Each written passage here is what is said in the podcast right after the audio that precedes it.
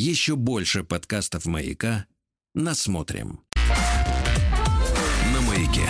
А, ну что же, дорогие товарищи, доброе утро. Сегодня у нас четверг. А, у нас, вот как бы э, на, в Подмосковье Так, вот, так, так, так. а, были сильные ливни. Мне местами даже показалось, что сверху опрокинули ушат. А у вас себе. сухо, да? У нас Вот сухо. как, У нас, я бы даже да? сказал, зона комфорта началась. Прекрасная температура, не жарко, не холодно. Прекратите Отлично. выслуживаться.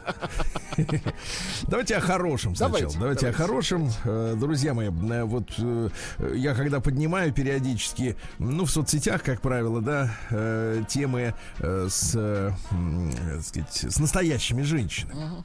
Потому что у женщины есть присказка про настоящих мужчин, а они их ищут и не могут найти. Та же самая беда э, и у мужчин. Они ищут настоящих женщин, и как бы нет вокруг них тех, которые ищут.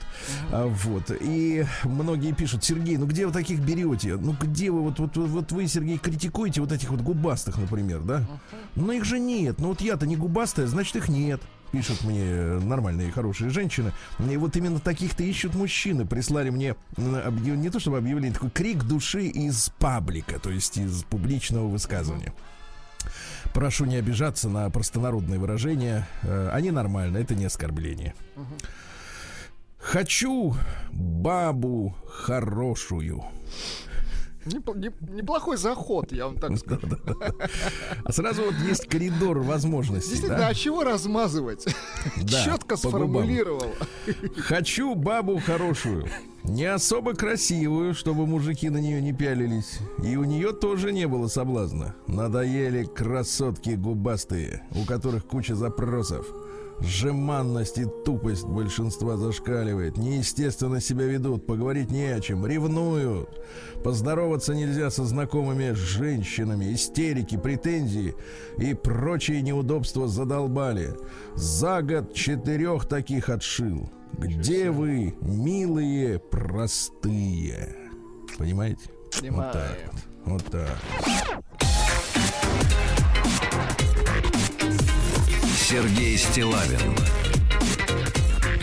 и его друзья. На «Маяке». Знаете, друзья мои, я вот долго вместе с вами терпел э, ситуацию, которая у нас э, сегодня сложилась, э, ну, скажем так, э, наверное, на глобальном, э, так это всегда подается, рынке труда, да, когда, э, ну, постоянно изо всех щелей, изо всех динамиков, э, значит, народ э, пичкают вот такими высказываниями из Сирии. Э, новый мир предполагает, что вы должны меняться.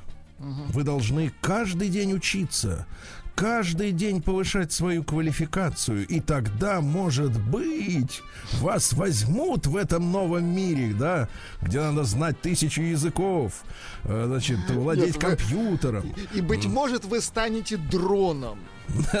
Может быть, ваша кость пригодится нам, да, для строительства дронов. Вот, а, или ухо какое-нибудь, да. Так вот, и постоянно вот эти вот на- на- навязчивые требования со стороны, э, ну, в широком смысле, работодателей, да? Что работник должен то, работник должен это, ты должен соответствовать вот этому, ты должен идти в ногу со временем, тыр-тыр-тыр, 8 дыр, вот это вот все. И люди находятся под прессингом. А теперь я вам, я поставлю перед фактом работодателей в широком смысле, глобалистов. И наших, и не наших, и вашим, и нашим, как говорится, да. А, Мне прислал вчера прекрасный мужчина, значит, ссылку на объявление на сайте Бурита. Там, вы знаете, все есть, в том числе и объявления от людей, которые ищут работу. Так вот, из Новосибирска э, прекрасный мужчина, пару слов сначала, у него очень большое, длинное объявление, вы к нему приготовьтесь. Э, В конце этого объявления мужчина перечисляет э, те профессии, которые он за свою жизнь перепробовал. Мужчине 49 лет. Вот, был он следующим. Был редактором-корректором. Был пешим курьером грузчиком-комплектовщиком, кассиром и бухгалтером, а также занимался вычислительными машинами, комплексами, системами и сетями э, по окончании высшего учебного заведения.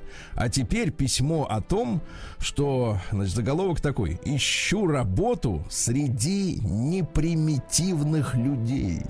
Красиво звучит. Понимаете? Понимаем. Сейчас прочтем. Сейчас вздрогнут директора. Эти как? HR. Приемная нос.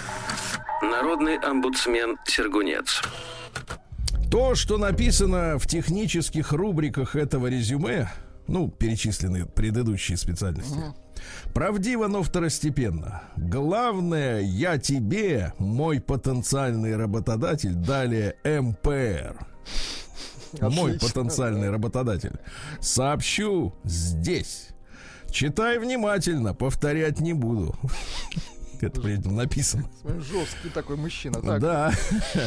Мне ближе деятельность, скажем так, интеллектуально-лингвистического характера. Редактирование текстов, оптическое распознавание символов, переводы с английского. Правда, последним я уже долго не занимаюсь. Но так как такую работу я найти не могу, и потому что мне очень нужны деньги, я согласен работать и физически. И де- действительно могу это делать. Опыт физической работы у меня еще больше, чем интеллектуальный. Я работал подсобным рабочим по деревообработке и на строительстве дома. Был учеником термиста. Ничего себе.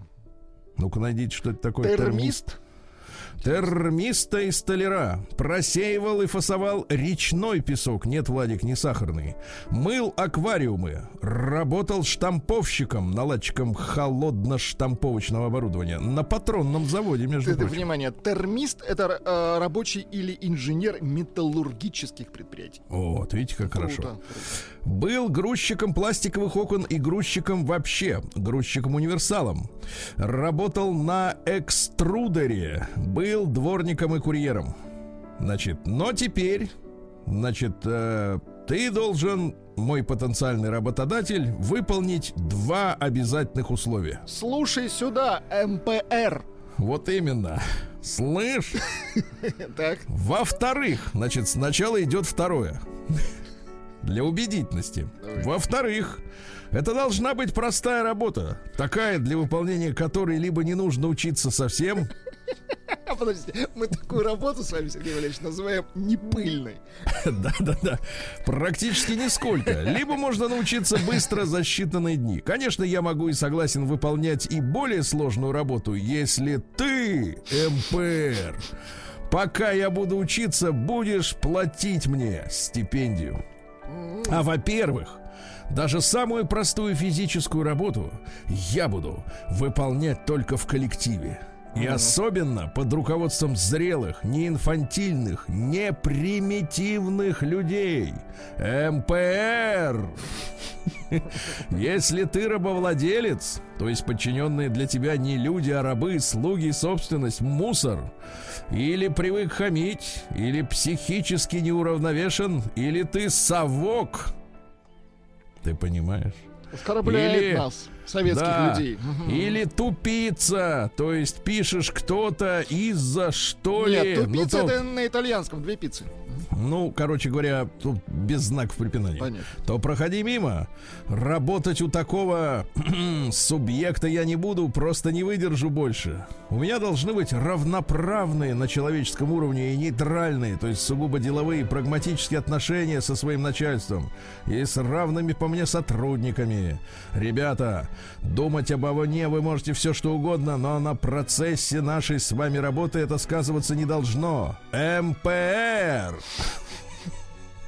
Корчить из себя большого начальника ты передо мной не будешь. Вот чудище-то, а. А если, минуточку, прекратите, выдавливайте из себя раба, кстати, потихоньку. Учитесь. А если попытаешься, начнешь, то тут же и закончишь. Никакие твои должности, звания, награды не произведут на меня никакого впечатления. Я умнее тебя, МПР. Я понимаю происходящее лучше, чем ты. Я даже наверняка старше тебя, МПР. Просто по демографической статистике. Но у меня только один в скобках существенный недостаток, видимо, возраст. Он считает это недостатком. Это совсем не означает, что я не буду подчиняться тебе во время работы с целью ее выполнения. Обязательно буду. Я работник очень дисциплинированный, ответственный, усердный. Я только твоим рабом не буду. Присмыкаться перед тобой не стану. Даже, И наоборот. извините, наши слушатели пишут, что Да. нормальный МПР даже до конца не, не сумеет дочитать. Значит, он тряпка. Я сказал, будет читать. Да, я сказал. Нет, будет читать. Я сказал. И наоборот, если ты не будешь никого корчить, то ты и мои будущие сотрудники умственно не отстал и психически вменяем. Если ты будешь вести МПР себя со мной по-человечески, хотя бы нейтрально, то я тем более буду вести себя и взаимодействовать с тобой и, своими, и с твоими сотрудниками безупречно. В частности, я буду обращаться к тебе на «вы», при условии такого же обращения твоего ко мне. Если ты согласен, теперь внимание условия. Итак, ультиматум Для тех, кто дочитал. Так. для нас с тобой. Видимо, мы единственные. Если ты согласен на эти условия, то либо отправь мне смс сообщением свой email адрес в скобках. E-mail, написано по-английски, по-русски произносится именно так, а не e-mail.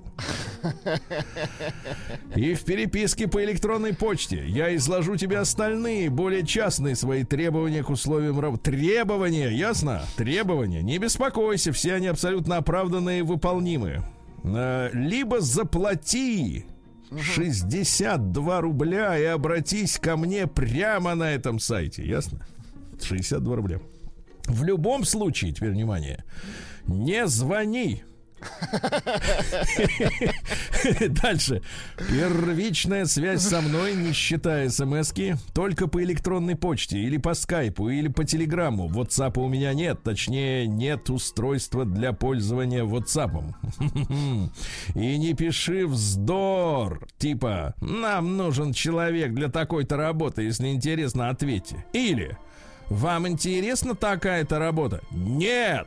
Мне никакая работа не интересна! Я читаю текст, браво! Нет! Мне никакая работа не интересна! И вообще мне ничего сейчас не интересно! У меня денег нет!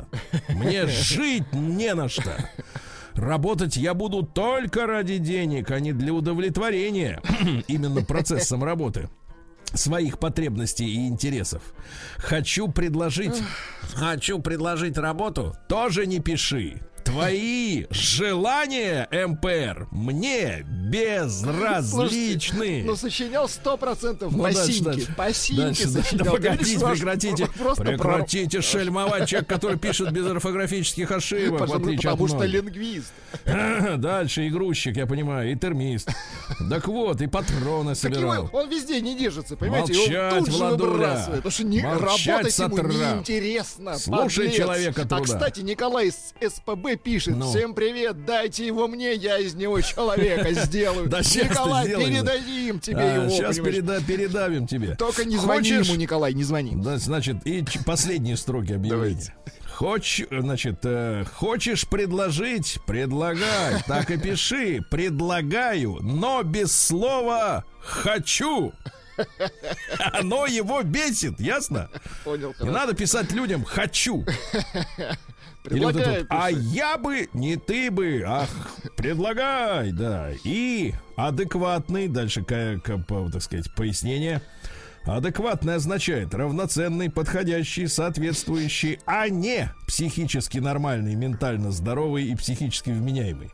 Разумеется, последний абзац объявления о найме на работу. Вот про такое была даже песня в народном правюсе, если помните, пела. Там э, такая фраза, понимаешь, с ней не поспоришь. Ты одеяло на себя не натягивай.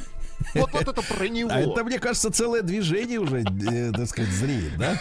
Разумеется, теперь внимание, разумеется, я не пью и не курю. Это не вредные привычки. Это, теперь внимание, куряки и алкаши. Ну, Что давайте, вам скажет человек давайте, труда? давайте. Патронщик, термист.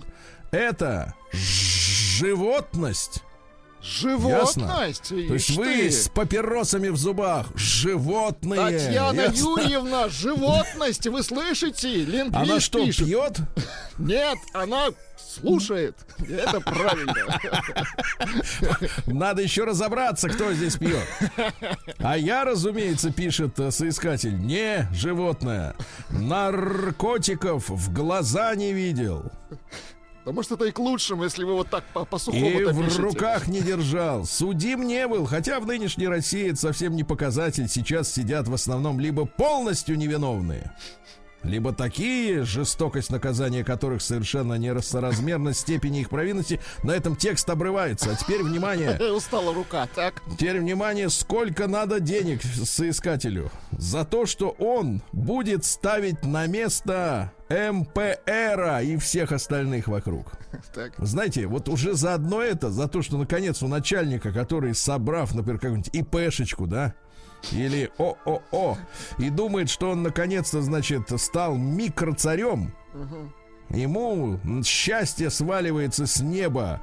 Я бы сказал так, коуч. Человек, который будет каждый день макать его моськой в, этот, в его грязь. А, Ему надо организовать да. и стать во главе движения, прищучить МПР, даже приструнить лучше МПР. Вот. Да, значит, мы, вот вы помните, как в октябре 17-го прищучили к ногтю, так сказать, всех этих, да, вот как, как рядом с ними стал рабочий. Помните? Конечно, я помню. Имею, я не про 2017. Так вот, теперь зарплата, размер. О, любопытно, давайте. Это у нас Новосибирск, вот, э, значит, э, э, Красный проспект, указывается локация. 15 тысяч рублей. Я хотел музыку дать, а вы как-то раньше времени. Ну, давайте теперь, давайте еще раз, давайте, давайте музыку. Давайте, я сначала музыку, а потом... Давайте. А зарплата мне нужна. 15 тысяч рублей. Ясно? Нет, давайте, и давайте продолжим. И за эти деньги так. я Значит, э, сильный, я буду здоровый... Сидеть. Нет, я сильный, здоровый мужик. Так. Буду тебя, тварь. Вот. Сто процентов в запой, товарищ. Но... Нет, нет, нет, ни одной орфографической ошибки. Ну, потому что тебя... образование не пропьешь. И ватсапа нет, и устройство для пользования им, потому что оно специальное. А у скайпа и телеграмма другое, ясно? Так вот, так. ты, тварь, заплатишь 62 рубля За и обратишься к этому не прекрасному человеку и скажешь ему, я искал такого работника всю жизнь. Научи меня, человече! Придумали название для этого да. мужчины. Да. А, криптотрудяга крипто-трудяга. А, за крипторубль порву потенциальному работодателю пасть, правильно? Вот, вот запомните, запомните, нет, запомните, так сказать, работодатели, вот какой работник приходит на рынок труда, ясно? Да он даже которого, не зашел на рынок. У которого устройства для WhatsApp нет. И вы, твари, запомните, и не будет. День дяди Бастилии пустую прошел. 80 лет со дня рождения. Ух ты, а ей уж 80. Разный, каждый день. Радио Маяк. А ну что ж, товарищи, 20 мая сегодня отмечается Всемирный день пчел. Да. Прекрасно. Вы знаете, что пчелам угрожает Wi-Fi. Это вот. точно, да. Да, они, бедолаги, не могут летать. И, в общем, а из-за этого нарушается пищевая цепочка. Нужно остановить этот процесс. Дальше. Всемирный день травматолога. Очень хороший праздник. Ага. Что люди ходят, ломаются, их надо восстанавливать, да. Вот, э, День Волги сегодня отмечается. Наши... Вы купались в Волге хоть раз? Волге? Нет, что-то не припомню. Вот видите, что сколько Ведь вы меня упустили. Чер- Черное море оттянуло, понимаете ага? Так, так, а Волга не впадает в Черное море, товарищ. К сожалению, да. надо Так вот, 3700 э, километров протяженность, понимаете? И что ж, для вас, река. для вас пляжа, что ли, не нашлось? Что такое? Надо восстановить. Дальше. Международный день клинических исследований. Понимаете, Это да? важно. Да, в Париже в 1875-м подписали всемирный, Всемирную конвенцию мет- метрическую о том, что метры теперь будут. Ну, у нас метры есть, а у некоторых нету. Вот, сегодня день метрологии. День национального пробуждения в Индонезии. Так, аккуратнее, товарищи, вставайте. Да, э, что же, э, в Саудовской Аравии отмечается День независимости от Британии. Ну, как бы отмечается, а по факту-то есть оно или нет, это дело. Вот, сегодня день всеобщей осведомленности о доступности. Вот прекрасное название. Шикарно. Ну, то есть э, мы должны знать, на что имеем право и что можем взять бесплатно, правильно? Сегодня у нас будет передача «Право имею». Как раз про это. Вот, отлично, да, и мы будем осведомлены хоть о чем-нибудь. А Сегодня день ветряных вертушек. Ну, знаете, вот любят вот, э, когда крутится, людям нравится. А Европейский день моря отмечается, да. А День рождения джинсов, Владик. Да, джинсов. А В Америке отмечается день под названием «Стань миллионером». Стань миллионером. Интересно, как? Вот, дальше. Грабани кого-нибудь. Да, в, в Кана- в Канаде отмечается сегодня очень плохой праздник. День продукции из тюленей. О, Извините меня, я когда смотрю на тюлень, у них умные глаза, правильно? жалко, конечно. Да, они, значит, целый день продукции отмечают. Шубы, что ли, они из них шьют? Дальше, день хумуса. Ну, вы намазываете? Хумус, но иногда, конечно, не фанат. В охотку, да? Походочку, да. Ну, хорошо, Когда по, ним- по мне праздникам, по предложит. Ага. Дальше, праздник разливаний сегодня. Ну, в каком смысле, Сергей Валерьевич? Э, Ну, это не Ленин в разливе, Не возлияние, Сергей Валерьевич, а разлив. разливание, да. День аперитива. Аперитив это до или после? До. Ну, то есть можно и ничего дальше не начинать, правильно? Вот только на одном аперитиве. Ну, и сегодня праздник купальница под названием. Купальница. Дело в том, что есть такой обычай лошадей купать в реке. Вот. Э, Всех кобыл и жеребцов, ну, то есть это конь-мальчик, вот, надо в реку сегодня загнать, помыть как следует, потереть, почесать. Э, Вот. И сами крестьяне окатывались водой из ближайшего водоема сверху вниз. Вот. э, Ну и самый разгар сева существовала примета, что самый хороший урожай получается от чужих семян. Хорошо. От чужих, поэтому да. Ну и цитат какие? Вернее, приметы. Ветры восточные и западные для посадки и посева лучше всего, ясно? А южные не подходят. Праздник каждый день. Ну вот, давайте посмотрим. В 1498 году в этот день португальский мореплаватель Васко да Гама Мгм. То есть их двое было все-таки. Высадился в Каликуте. Каликута. Вот сейчас это называется Кажикода.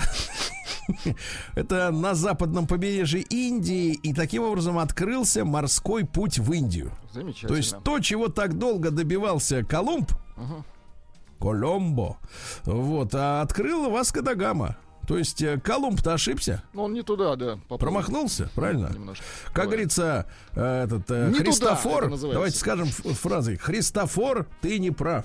Вот.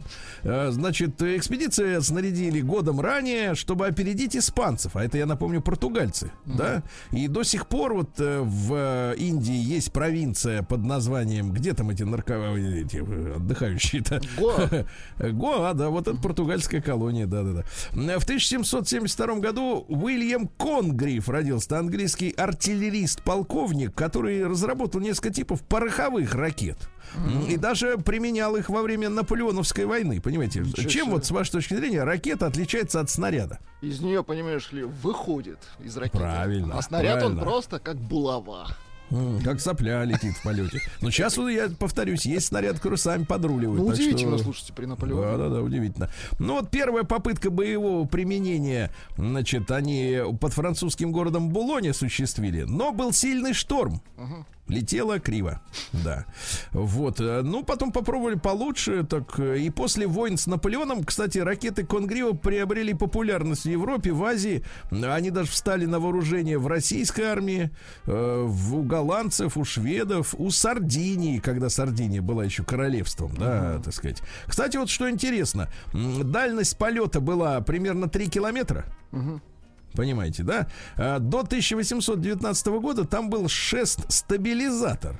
И он, кстати, располагался сбоку ракеты. То есть это такой престижной шест, из-за чего ракету, соответственно, заваливало в бок, как вы понимаете, да?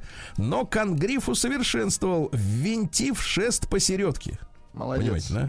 Для стабилизации. То есть такой хвост деревянный у ракеты был. Она летела, взрывалась, все как у людей. В 1799-м Анаре де Бальзак родился, французский писатель. Вот. Ну что, папа крестьянин, понимаете? А разбогател на скупке и продаже конфискованных дворянских земель в годы революции. То есть подсуетился, понимаете, да? У богатых отнимали, он говорит, давайте я куплю, все равно вам деньги нужны. А сынок Так. вообще перестал работать. И Ну, так? разжился, да-да-да-да-да. Вот. Ну и замечательно у него, конечно, произведение есть. А я вам, так сказать, дорогой Владик, подобрал много хороших цитат Давайте. из Анареда Бальзака. Значит, э, за каждым богатством кроется преступление, это вы знаете. Я Теперь- имею в виду сам- да. саму мысль. Но он же про Францию, правильно? Это про Францию, конечно. Это Франция. Хорошо. Да. Там где-то все круассаны, анжуйское, все, все на преступлениях. Так, да. давайте. Там, э, где все горбаты, стройность становится уродством. Хорошо. Это очень хорошо, подходит к да. нашему современному времени, да? А, дальше. э, за тавтологию, извините, простите, не виноват. А, Каждой ночи необходимо свое меню.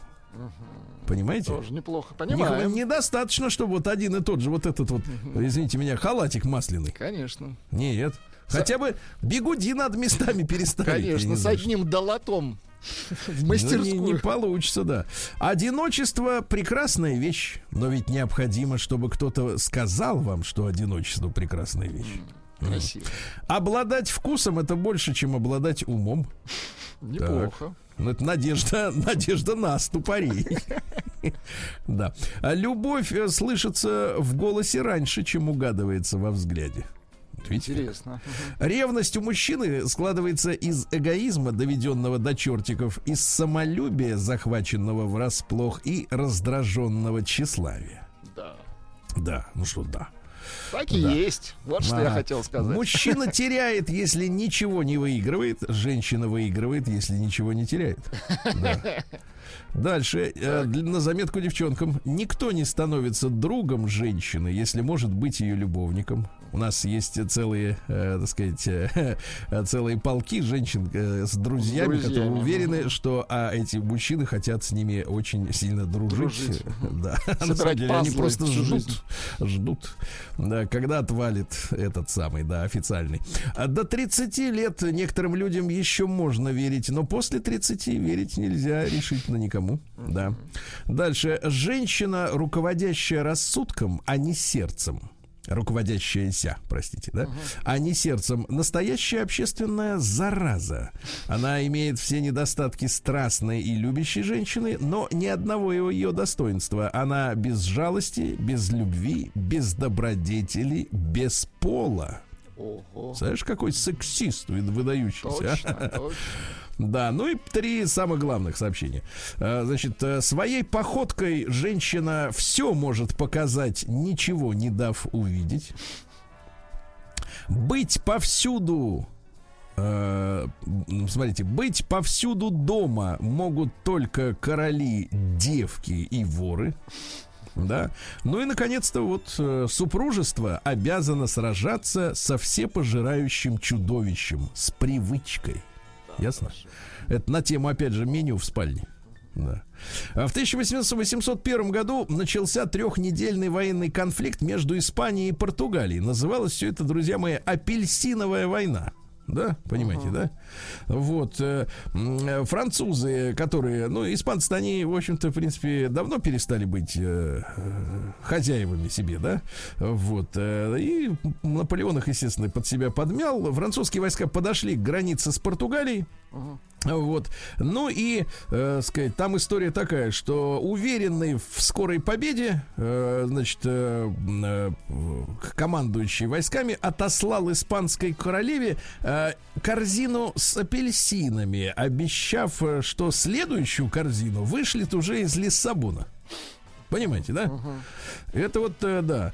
Ну, Вот. Ну и- элегантно тогда. Э, Вот, а дальше выш- вышла такая история, что Португалии смысла воевать за Великобританию не было. А испанцы говорят, а мы не хотим воевать за французов. Так они три недели постояли и разошлись. Корзину так вторую и не послали. Вот так вот, видите. Дотерли на месте. А в 1806 году Джон Стюарт Миль, это английский философ и психолог, и социолог, и а, экономист, и, кстати говоря, внес основополагающий вклад в философию либерализма этого проклятущего. Ты понимаешь? Ага. Да-да-да, он именно, этот Миль, англичанин, запомните, ребята, отстаивал концепцию индивидуальной свободы в противоположность государственному контролю. Понимаете, да? Ну и любил женщин, естественно. Э, Очень любил мисс Тейлор. Понимаете, да? Э, Вот. э, Получил возможность жениться на ней только после 20-летнего знакомства, а через 7 лет после того, как э, они официально, э, значит, стали мужем и женой, э, вот она умерла. Видите, а Печально, 20 да. лет ждал, да-да-да. Ну вот, ну еще чем занимался-то? Цитаты у него есть хорошие. Брак — единственная форма рабства, допускаемая законом. Да. А, люди не хотят быть богатыми, люди хотят быть богаче других. А? Метко. Да. Жена, не ведущая мужа вперед, толкает его назад. Ясно? Ну и, наконец, один человек с верой в сердце равен по силе 99 людям, у которых есть только интерес. А? Очень Интерес. хорошо. Вот такая точная достаточно, как говорится, мысль. Ну и в 1842-м Александр Иванович Воейков родился. Это климатолог и основоположник климатологии в России. И исследовал чернозем. Брал в руку и исследовал. День дяди Бастилии пустую прошел. 80 лет со дня рождения. Ух ты, а ей уж 80. Разный, каждый день. Радио Маяк. А ну что ж, товарищи, надо ведь еще так э, пару слов-то сказать про родившегося сегодня Александра Ивановича Воейкова, который климатом занимался. А ведь он возглавлял Петербургское вегетарианское общество. Ну так вот, да. И представлял нашу страну на международных съездах веганов. А сам понимаешь? сидел на зелени, да? Мгм. Да, поэтому черноземом занимался. Ему повкуснее бы травы надо было, как бы сказать. Да, вот это, а не вот обычную, да. Дальше. В 1851-м родился, и сегодня получается юбилей, э, 170 лет, да, со дня рождения американского изобретателя, ну, понятно, немецкого происхождения, Эмиля Берлинера, который придумал микрофон. Молодец. Помните, да? Вот, за это ему большое, как говорится, спасибо, говорим в микрофон. Вот. Сегодня в 1862 в США принят э, закон о земельных наделах. Ну, э, в советской историографии это назывался гамстедом. Э, Мы понимаем, что на самом деле хоумстед, да, вот. э, Ну и 65 э, гектаров э, они выделяли бесплатно каждому гражданину страны. Якобы выделяли, да. Они раздали 2 миллиона вот этих наделов, понимаете, да? Это 12% территории Америки. И м, э, остановили этот процесс только в 1976 году, за исключением Аляски, где он продолжался до 86 года, понимаете? То есть земля закончилась, да? Они... Кончилась земля, да. Вот. э, Ну и такая вот история, да. В 1800... Кстати, интересно, что они э, через... среди индейцев э, распределяли землю э, при помощи зеленой гон... Ой, земельной гонки. То есть, кто быстрее добежит до участка, того и участок. Понимаешь? Да, вот такая история. И были жулики, естественно, они еще ночью заезжали, вот, и говорили, мы уже тут, да. А Сегодня в 1873 в Санкт-Петербурге прошла первая публичная демонстрация электрической лампы для уличного освещения изобретателя Ладыгина. Прекрасно. Надо понять, что Россия является родиной уличного освещения, ну вообще электрического, электрического света. А в тот же день Леви Стросс и Джейкоб Дэвис э, получили патент на рабочие портки из ткани деним. Вот. э, Началась эра джинсов, да. У вас есть резиновые джинсы, Владимир? Э, Резиновых нет. Вот А это большое Есть, поздравляю. Подыскиваю, нет размера, подыскиваю, да. А в 1895-м Реджинальд Митчелл, это английский авиаконструктор, который э, сконструировал истребитель Spitfire. Название отличное. Вот, да, название отличное. А Сегодня Александр Александрович Дейнека в 1899 родился художник. Вот, э, пошел он в 19 лет, ну, в 18 году, работать фотографом в уголовный розыск. Вот, раскрашивал агитационные поезда, участвовал в обороне Курска от э, Белой гвардии. Вот, ну и вот, так сказать, писал картины. Молодец. Да. Да. А Сегодня в 1899-м Джейкоб Джерман стал первым водителем, которого арестовали за превышение скоростью. Э, да, непонятно, как замерили, радаров-то не было. Но тебе говорят, обогнал, слишком видимо. ты быстро едешь, товарищ, стоять. Э, В 13 году Уильям Хьюлит, это американский бизнесмен, основатель компании Хьюлит Паккард. Ну, все вы знаете, да, компьютеры. HP, как говорится. Да-да-да, а Правильно? мышку у них Джобс э, стрындил. Ну, что делать? Что Подсмотрел, делать? Время хорошее зрение. было, понимаю. Да, хорошее зрение. А, Вот, а Алексей Петрович Моресев в шестнадцатом году родился легендарный летчик, ну вы помните, да, полз к своим, э, гангрена, ампутация Ну, ног и снова, Герой, да. и да, снова стал летчиком, действительно, человек э, героический, с э, очень сильной, э, мощной силой воли, да. А Сегодня у нас э, Эдвард Льюис э, в восемнадцатом году, это американский генетик, э, который придумал генетический контроль на ранней стадии эмбрионального развития. Мы, говорит, туда залезем и посмотрим, что как. Понимаешь? Да. Вот такая вот история. Ну что же, э, в 1925-м Алексей Андреевич Туполев, генеральный конструктор конструкторского бюро имени Туполева, участвовал в проектировании Бурана, в том числе, да. Вот. э, В 1932 году на собрании писательского актива Советского Союза впервые ввели термин «социалистический реализм». Понимаете? Вот, то есть надо писать так, чтобы как бы То есть человека не вот так вот выдумывать. Вот как есть, так, понимаешь. нет, нет, нет, нет, Нет? Это вы называете программу 600 секунд, как есть. А на самом деле надо писать так, чтобы читатель был окрылен. Понимаете? Хорошо. Чтобы у него не было ощущения, что я живу в аду. Что социализм это плохо. Да, это самое главное. В 43-м году Альбана родился. Дайте-ка нам Альбана. Вот ваш любимчик, очкарик. Я на нем вырос. Ну и достаточно. Ну Хорошо. да.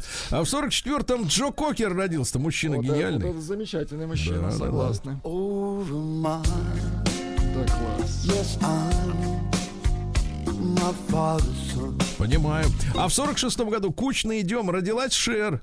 Шер. Шер, да, родилась. Ну, примерно так. Да-да-да. А в 61 году родился, э, и сегодня ему 60, как вы понимаете, да? Хотя, может, и 160. Э, Ник Хейвард, это вокалист группы Haircut 100. Не супер популярная группа. Очень как-то ритмично дергают Как-то их э, трясет струны. немножко, да-да-да. Да. Ну, вспоминаем сегодня Александра Викторовича Дедюшка в 62 году он родился. Помните? Э, Мужчина талантливый, вот и спортсмен, и актер, а потом вот э, чудовищная автокатастрофа вместе со всей семьей, да. А В 65 году в этот день открыт крупнейший в Советском Союзе аэропорт Домодедово. Поздравляем Домодедова. Мгм. Да, да, да. Вот. Ну а что сказать-то? Владик? Хороший. Нет, Хороший, да я не об этом. А- а Это, чем? конечно, хороший. Вот. А теперь э, родился у нас э, в 67 году, и теперь получается мужчине-то сколько? 54 сегодня, 54. ребята. Кому? Человеку, о котором я хочу сказать так. Актер, Как-то вы вот не уверенно говорите, что он актер.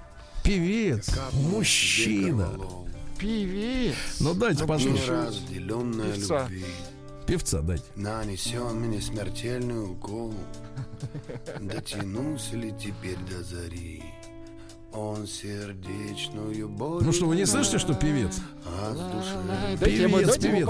А вот э, человек, в, в, э, в вокальных данных, которого вы точно не сомневаетесь, это Александр Владимирович Медведев родился в 75 году. Он же Шура. Отшумели летние. Вот почему, Владик, скажите, пожалуйста, почему вот если Гоша, да, то вы не хотите ему подпевать? Подыгрывать. Да, а вот, э, вот э, по Шуре вы, ну-ка дайте нам музыку вот эту еще.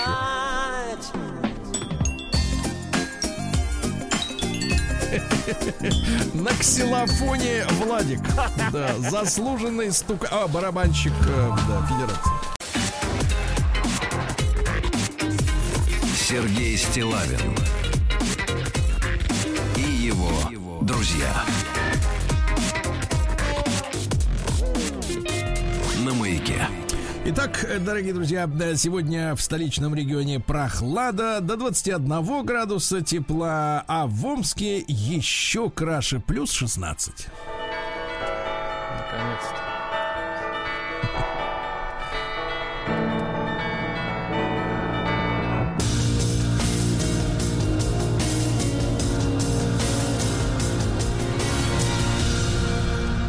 Зона 55.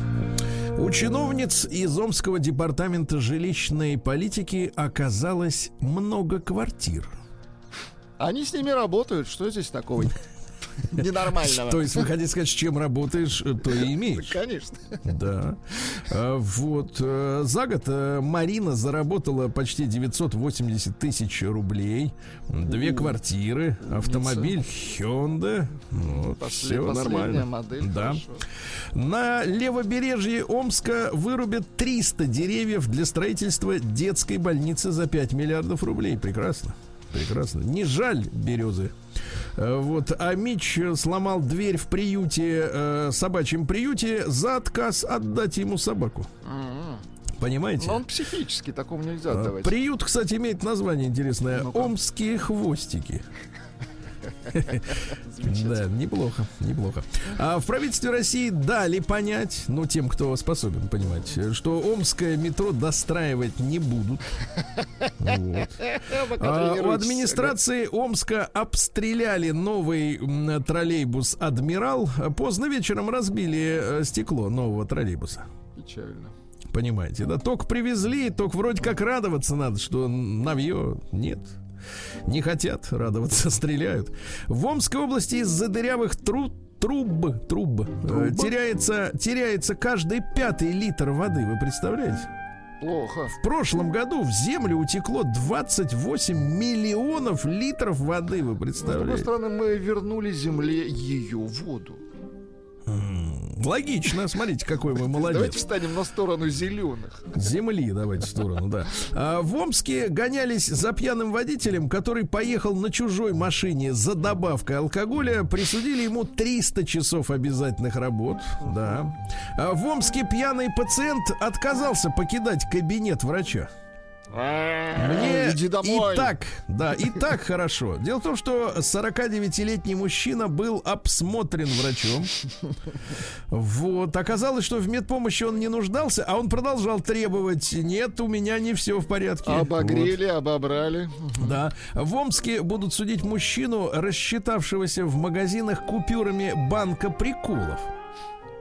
Вот он совершил покупки в трех торговых точках в марте этого города на сумму от 385, записывайте, до 812 рублей. При этом продавцам он подавал купюры, на которых было написано русским языком 2000 дублей. Никто даже не заметил. Криптодубль. А? Красиво, да. Вот. Во всех случаях невнимательные продавцы выдавали мужчине сдачу настоящими деньгами, да. А, слушайте, но ведь... А вот ну, в какой степени это мошенничество? Ну, Может, розыгрыш, гип- ну такое, ну уголовный вдруг он, их, розыгрыш. вдруг он их гипнотизировал, а? Такое тоже возможно. Омские студенты, вот хорошая новость, э, базовой кафедры Газпром нефти э, стали призерами престижного турнира по робототехнике. Ну вот видите, как замечательно. Ну, А видите, вы есть же прекрасные студенты, да, прекрасно. А в Омске также прекрасно будут судить известного строительства строителя Пашу, который скрывал налоги на 120 миллионов рублей. Видите как? Плохой да. строитель. Две омские школьницы, Так. а вот э, с разницей в возрасте 3 года, а, подрабатывали наркокурьершами. А теперь посидят в тюрьме э, девушки, да? Ну и, наконец, давайте пару э, финальное сообщение. Амич закупился водкой и сигаретами на 4 миллиона палеными, Так. но погорел, все отняли. Понимаете? Шпаленая. Конечно. А настоящие. Сергей Стилавин и его друзья. на маяке. Так, ну что же у нас, э, товарищи, сообщается производителями мороженого о дефиците летом этого года. Мороженое? А знаете почему? Почему? Ну вот эта история повторяется, елки зеленые. Вот у нас, как, э, э, вот я, я смотрю, например, как некоторые дорожники работают, да, они, например, ремонтировать начинают полосу движения, ну, к примеру, в город из области вечером в воскресенье. А полосу, которая, так сказать, идет из города в область, вечером в пятницу. Так они понимаете, да? показывают важность их работы. Так они показывают, что они есть и очень нужны. Да, а особенно да, да. нужно их отсутствие в этом время, в этот момент. Да, это я понимаю. Так вот, очередная история с цифровой маркировкой. Ну вот э, интересно, вот э, понимали ли люди, которые вводят цифровую маркировку на мороженое, э, что в принципе его обычно покупают летом. И они как раз ввели летом. Почему бы не провести вот эту операцию по цифровой маркировке, например, осенью прошлого года, к примеру, да? Ну, ну так логически. Я так как идиот это спрашиваю. Понятное дело, что они скажут идиот, мы не могли иначе. А, вот, но тем не менее, вот мороженого может быть дефицит из-за того, что собрались вот именно сейчас маркировать. Ну, Печально, вот, да. прекрасно. Да. Дурной пример дорожников заразителен, мне кажется. А, да- дальше самбист рассказал, как бил прохожего в Москве. Ну-ка, Российский самбист Кирилл, талантливый, да? давайте на- Э, назовем за новость э, «Хроника самбиста». Давайте, как, как Хроника самбизма. он бил? Вот, на- нанес, потому что это не самбо, это не спорт, это, это другое, друзья мои. Спорт, он априори мирное дело, правильно? А здесь уголовщина. Так вот, нанес э, серьезные травмы мужчине в ходе потасовки рядом с одним из ресторанов 9 мая, вы представляете? Какой урод, а? И теперь, значит, самбист Кирюша говорит, косяк в том, что я спортсмен, мне нельзя, говорит, было драться, представляешь? Нельзя волноваться, я Но это понял он не тогда, папа, папа уже, да. В Подмосковье ограничили скорость самокатов. Вот, говорят, что они не должны разгоняться быстрее, чем... э, 150? 20. 20 километров в час. Да. Но надо учитывать, кстати, еще и массу едущего. Потому что вот в Питере, например, очень мощные самокаты, большие, да, там Согласен. двое умещаются. Они бесшумные, это реально очень Да, и проблема считаю, в том, да. что чем больше масса, тем сильнее удар, даже на 20 километрах в час, правильно? Дальше Дуров назвал, это из ВКонтакте мужчина, назвал пользователей айфонов рабами.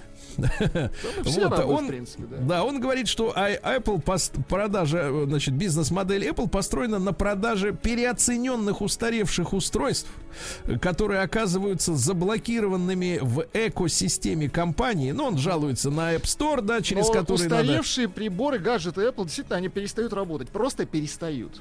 Кто? Устаревшие гаджеты А, от Apple. Дальше да. о хорошем, Владик. Вот вы знаете, а, сегодня вы вот как-то вот э, над домскими хвостиками гнусно хихикали, да? Я не хихикал, а вот я был теперь восхищен. посмотрите, Так? какой замечательный кастинг э, проведен э, для новой экранизации книги Михаила Афанасьевича Булгакова «Мастер и Маргарита». Ну-ка. Займется экранизацией, э, так сказать, режиссер Михаил Лакшин. Вот. И говорят, что вот давайте, смотрите, я вам скажу, роль Маргариты, это самый любимый роман женский в, в России, да, э, женщинами. Э, роман-то посерьезнее, конечно, будет. Но, тем не менее, на, на роль Маргариты утвердили Юлию Снегирь. Ну, неплохо. Согласны? Ну, возможно, да, возможно. Да, она женщина талантливая. Ну, конечно, согласен. Да. А знаете ли кто, значит, дальше я вам интригу чуть-чуть потяну. Воланда, говорит режиссер Лакшин, сыграет не говорящий по-русски иностранный актер, который у нас в фильме заговорит. Нет, Воланда бы хорошо сыграл актера, вот он сейчас сидит, его на 8 при... подсадили. Мне минуточку. кажется, вот он бы отлично сыграл. Минуточку, да, минуточку. А главную роль мастера сыграет, знаете кто? Кто? Вот кого бы вы предложили? Вот я бы, например, конечно, бы Михаила Сергеевича Боярского бы. Нет, у меня вот два. Либо Машков, либо Хабенский. Вот, Ну прекратите, вот прекратите. мастера реально. Ну, Прекратите, а так сказать, э, прекратите мешать э, Не, рубль с продви- по- продвигать своих, хорошо. Да, давайте. Евгений Цыганов теперь будет мастером. Вот видите как? Вот так вот, да. Понимаю. А, Лента купит сеть супермаркетов Билла в России за 200 миллионов евро. Дальше российские онлайн-кинотеатры. Да, российские онлайн-кинотеатры требуют Роскомнадзор включить Netflix в реестр видеосервисов. Слушайте, а как-то они в стране работают, а в реестре их нет? Вот это удивительно, да. Это непорядок, товарищи, да? Дальше. Роскосмос выставит на продажу спускаемую капсулу корабля «Союз э, МС-08». Она приземлилась в 2018 году. И, в принципе, пожалуйста, можете купить. предлагают, извините, а, на Да. роль мастера в честь дня рождения пред- предлагают Гошу Куценко. Нет, ну, э, Гоше, конечно, будет приятно. Вот. Но он, давайте Он не певец, У Гоши да, много успешных певец, да. проектов. Хорошо, Очень. В России предложили отказаться от пластиковой посуды. Ну, в который раз предложили. Не знаю, А как согласились. мы нет. доширак-то будем есть? Да, пингвины, это не посуда, это емкость. Значит, пингвины из московского зоопарка поехали в Македонию, не знаю, сами они поехали или, их, или так. их поехали в Россию, предложили создать реестр неплательщиков алиментов. Ты представляешь, 21 год пошел и вдруг на реестр, да. В Петербурге ограничат продажу алкоголя из-за Евро 2020. Вы представляете? Ай-яй-яй. А в каких числах, чтобы знать, когда- когда не ехать? Да-да-да, с 11 июня по 11 июля. Хорошо. Вот и все. Не ногой. Наука и жизнь. Так, ну давайте о хорошем. Ученые назвали основные черты сексуальной привлекательности мужчин и женщин. Ну, в целом все сходится, но что интересно, у женщин важность возраста, записывайте, записываю. образования, интеллекта, бабла. Ну и там еще и есть некая эмоциональная связь э, гораздо выше, чем у мужчин, понимаете? То есть людей просили а, а, черты сексуальной привлекательности, а они в секс записывают бабки, интеллект и возраст, понимаете? Понимаю. Это- Завелись наш- наши слушатели и предлагают, почему все молчат про Безрукова? Не надо, вот мы молчат, молчат и ты молчи, молчать. Значит, дальше. Нейробиологи впервые отследили путь мысли через мозг, то есть как они идут и куда уходят. Ну, замечательно. Да, ученые выяснили, что птиц на Земле в 6 раз больше, чем людей. Очень хорошо. Э, Вот, ну и что у нас интересного? Употребление даже небольших доз алкоголя связали, связали с уменьшением объема серого вещества, то есть в, в- в- в черепе появляется пространство. Мы да? Заполняем это пространство. Для развития, для Согласен. развития, да. Ну и, и- и это, это новость года, ребята. Давайте. Ну, давайте в тишине. Нейросеть научили менять ракурс съемки обычного видео. Вы представляете, вот вы Круто. снимаете на видео женщину в анфас, На самом деле ракурс на фото уже научились менять, а Да. на видео это очень круто. а на видео, а можно посмотреть, что у нее на спине, понимаешь? Да. Вот так. Новости капитализма. Так, ну что ж, капитализм. Да, 41-летняя Хайди Клюм. Так. э, Вот, э, которая раньше 47-летняя, извините, да, э, рассказала о деталях брака с 31-летним гитаристом группы Токио Хотель. Ага. Между ними коллектив. 16 лет. Она рассказала, что совершает много романтических поступков. Например, оставляет везде по квартире, ну, квартира у нее большая, 300 метров, везде записочки. И это так прекрасно, когда твой любимый человек отвечает тебе в записочках. Это так мило, А? так Слушайте, ну это трогательно, просто господи. Аж шикарная история. даже немножко. Да, другая история, за которую тоже стыдно. Дэми Ловато, я не знаю, кто это, но, видимо, персона, да, а, сделала каминг-аут как небинарная персона. Поздравляю. Слушайте, а давайте, давайте говорим, Сергей Стилавин и его бинарные пер друзья. Ну, неплохо, да, согласен. Да, Мальдивам грозит исчезновение до конца века, ребята, успейте Затопит посмотреть. их, да. Мерлин Мэнсон насиловал женщин и бил искусственными черепами. Теперь против него возбуждены уголовные дела. Я Представляете? ему и раньше не доверял. У него Кусал ведь, за ухо, кусал, Он как-то да. с прищуром смотрит. Не На Гвинет, на Гвинет Пелтроу подали в суд из-за взорвавшейся свечи с запахом ваги... э, о, о, да, взорвалась 5 миллионов. Слушайте, а, причем мужик подал, говорит, у меня у изголовья эта плеч- э, свеча горела 3 часа, а потом взорвалась. Какая грязь. Гениальная новость, ребята. В Испании запустили курс реабилитации для коррупционеров, которые не могут перестать воровать. Нам такое надо. Надо нам такое. Это гениально. Нет, нам такой курс не нужен. Дальше, значит, э, ну что интересного, давайте. Неизвестный разгромил мем- мем- мемориал наркоману-уголовнику Джорджу Флойду в Миннеаполисе. Разгромил, да? И, наконец, Ким Чен Ын запретил крашеные волосы и узкие джинсы, а также запретил носить прическу под названием кефаль. Кефаль это как? Такую прическу носили Виктор Цой, тоже кореец, и Дэвид Боуи, англичанин. Кстати, кефаль водится в Черном море, если что. Нет, она на голове водится. А теперь в Корее не водится, ясно? Вот и все. Кефаль это называлось. Она очень вкусная, кстати. Но не на голове. Россия криминальная. Жуть. А теперь жуть.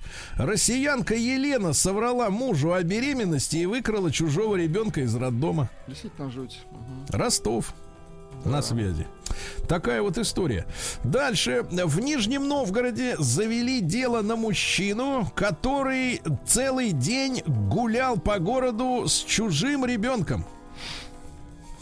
Жесть. Хорошо Да. остановили, все, пресекли, пресекли, да. Чей ребенок? Не мой. Э, Чей ребенок? Наш. Э, Мы в ответе за всех, кого Российский ребенок. приручили. да. Рос ребенок, так? Дальше. Э, Что у нас? В Симферополе осуждена глава банды, бандерша, то есть черных риэлторов, 38-летняя. Бандесса. Давайте легальнее. Да. А в республике Коми э, чувачок, который изготавливал биткоины Так. На оборудование, украл электроэнергии на 5,5 миллионов рублей. Майнил их. Очень дорогая валюта получается, да? А дальше хорошая новость. Ребят, смотрите, крымчанка отсудила у ветеринарной клиники компенсацию за то, что там потеряли собаку. Вы представляете? Так. Нет, вы кстати, она сдала, значит, э, собаку по- породы континентальный той спаниель Папион. Да не в породе дело. Так, Дело сдала- дело сдала в друге, друга, конечно, конечно, друга потеряли. сдала. Мгм. а знаете, какая компенсация? 433 тысячи рублей. Что ж они там натворили-то? Да, в Карачаево-Черкесии инспектор ГИБДД будет судим за получение взятки бараном. Ну, такая вот, как Ибо сказать, история, да. будет. Так. История, да. Ну и что-нибудь, например, приличное, да. Ну, в Севастополе пожилой мужчина напал с ножом на пожарную часть, это мы пропустим. А, Под да. Калининградом обнаружили плантации конопли, это тоже как-то все, да. Вот, давайте о, людском, о. Человеке. А, житель Прикамья приревновал свою жену, которая пошла в гости к другому мужику. Так. А приревновав, он сел за штурвал трактора, Так. разворотил пять припаркованных машин и разрушил стену этого дома, где была жена с мужиком. Трактористы.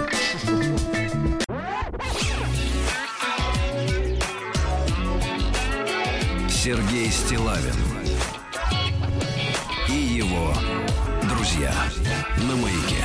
Друзья мои, ну вот мы сегодня с утра познакомились э, с объявлением потенциального, ну скажем так, э, потенциальной красы и гордости любой компании, да.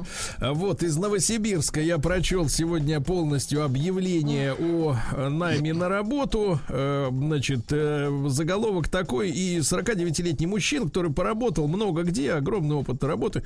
Ищу работу среди непримитивных людей. Заголовок, да. Давайте я избранное прочту. Да, да, да, значит, да. э, то есть э, обычно мы с вами вот сейчас воспитаны в традиции, да, значит, профсоюзов, э, как бы так сказать, где они эти профсоюзы, кто защищает права работников, что-то не слышу о них, от, громко как-то вот, вот, да, не слышу. Э, Работник находится под жестким прессом. С одной стороны, э, значит, э, его давит э, законодательство, с другой стороны, э, начальство, да. Э, И э, постоянно слышатся вот эти условия, что вы должны постоянно вот пе- перестраиваться, постоянно обучаться каждую неделю. Значит, постоянно соответствовать, выдерживать компетиции. ком- правильно? Развиваться, Компетиции. обучаться, да-да-да. Развиваться, да, не стоять на месте и тыр-пыр 8 дыр, а, значит, э, и люди как-то немножко в замешательстве, потому что как-то вот чувствует человек, что давят на него вот сверху, Точно. понимаешь, жестко давят, да. Ну вот, а вот, наконец, голос э, человека, который сам выдвигает условия перед работодателем. Из Итак, другого окопа, да. Да. давайте. Нет, из другого, значит, из, из дзота, я чувствую, человек уже выстреливает. Так вот, так. человек пишет о том, какую работу он хочет. Это должна быть простая работа, такая, для выполнения которой мне не нужно учиться совсем. Я согласен. МПР, он использует такую аббревиатуру, мой потенциальный работодатель, МПР. Я согласен выполнять более сложную, если ты, МПР, будешь платить мне стипендию, пока я буду учиться. Дальше, самое главное. Даже самую простую физическую работу я буду выполнять только в коллективе, под руководством зрелых, не инфантильных, не примитивных людей. МПР! Если ты рабовладелец, если подчиненные для тебя не люди, а рабы, слуги, собственность, мусор, если привык хамить, психически неуравновешен, если ты совок, если ты тупица, то проходи мимо, работать у такого многоточия, видимо, матом я не буду. Да-да, у меня должны быть равноправные, нейтральные отношения со своим начальством и равными мне по статусу работниками. Вот, э, так сказать, МПР. Корчить из себя большого начальника ты передо мной не будешь. А если и попытаешься, начнешь, то тут же закончишь. Никакие теперь человек выдвигает условия. Никакие твои должности, звания, награды не произведут на меня никакого впечатления. Я умнее тебя. Я понимаю происходящее лучше, чем ты. Я даже наверняка старше. Это совсем не означает, что я не буду подчиняться тебе во время работы с целью ее исполнения. Я ответственный и усердный, но рабом твоим или слугой МПР не буду присмыкаться перед тобой не стану. А если ты не будешь никого корчить, если ты умственно не отстал и вменяем, если будешь вести себя со мной по-человечески, то я тем более буду вести себя и взаимодействовать. В частности, буду обращаться к тебе на «вы», при условии такого же обращения ко мне. Если ты согласен на эти условия, отправь мне смс-ку, свой имейл. Не звони мне в любом случае. Вот, только по электронной почте или по скайпу, или по телеграмму. WhatsApp у меня нет. Нет устройства для пользования WhatsApp.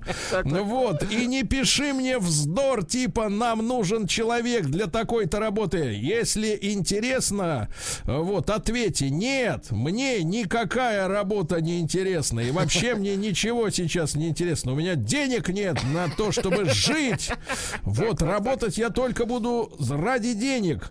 И не пиши мне «хочу предложить работу». Твои желания мне безразличны. Хочешь предлагать, предлагай сразу. Так и пиши, МПР. Предлагаю, без «хочу». Ясно? Класс. Разумеется, не пью и не курю, наркотиков в глаза не видел, в руках не держал, судим не был Не и так верится, далее, и так далее. Так, Вот. Ну и вот мужчина ищет работу в Новосибирске за 15 тысяч рублей. Объявление, так сказать, на, на буррито, как обычно.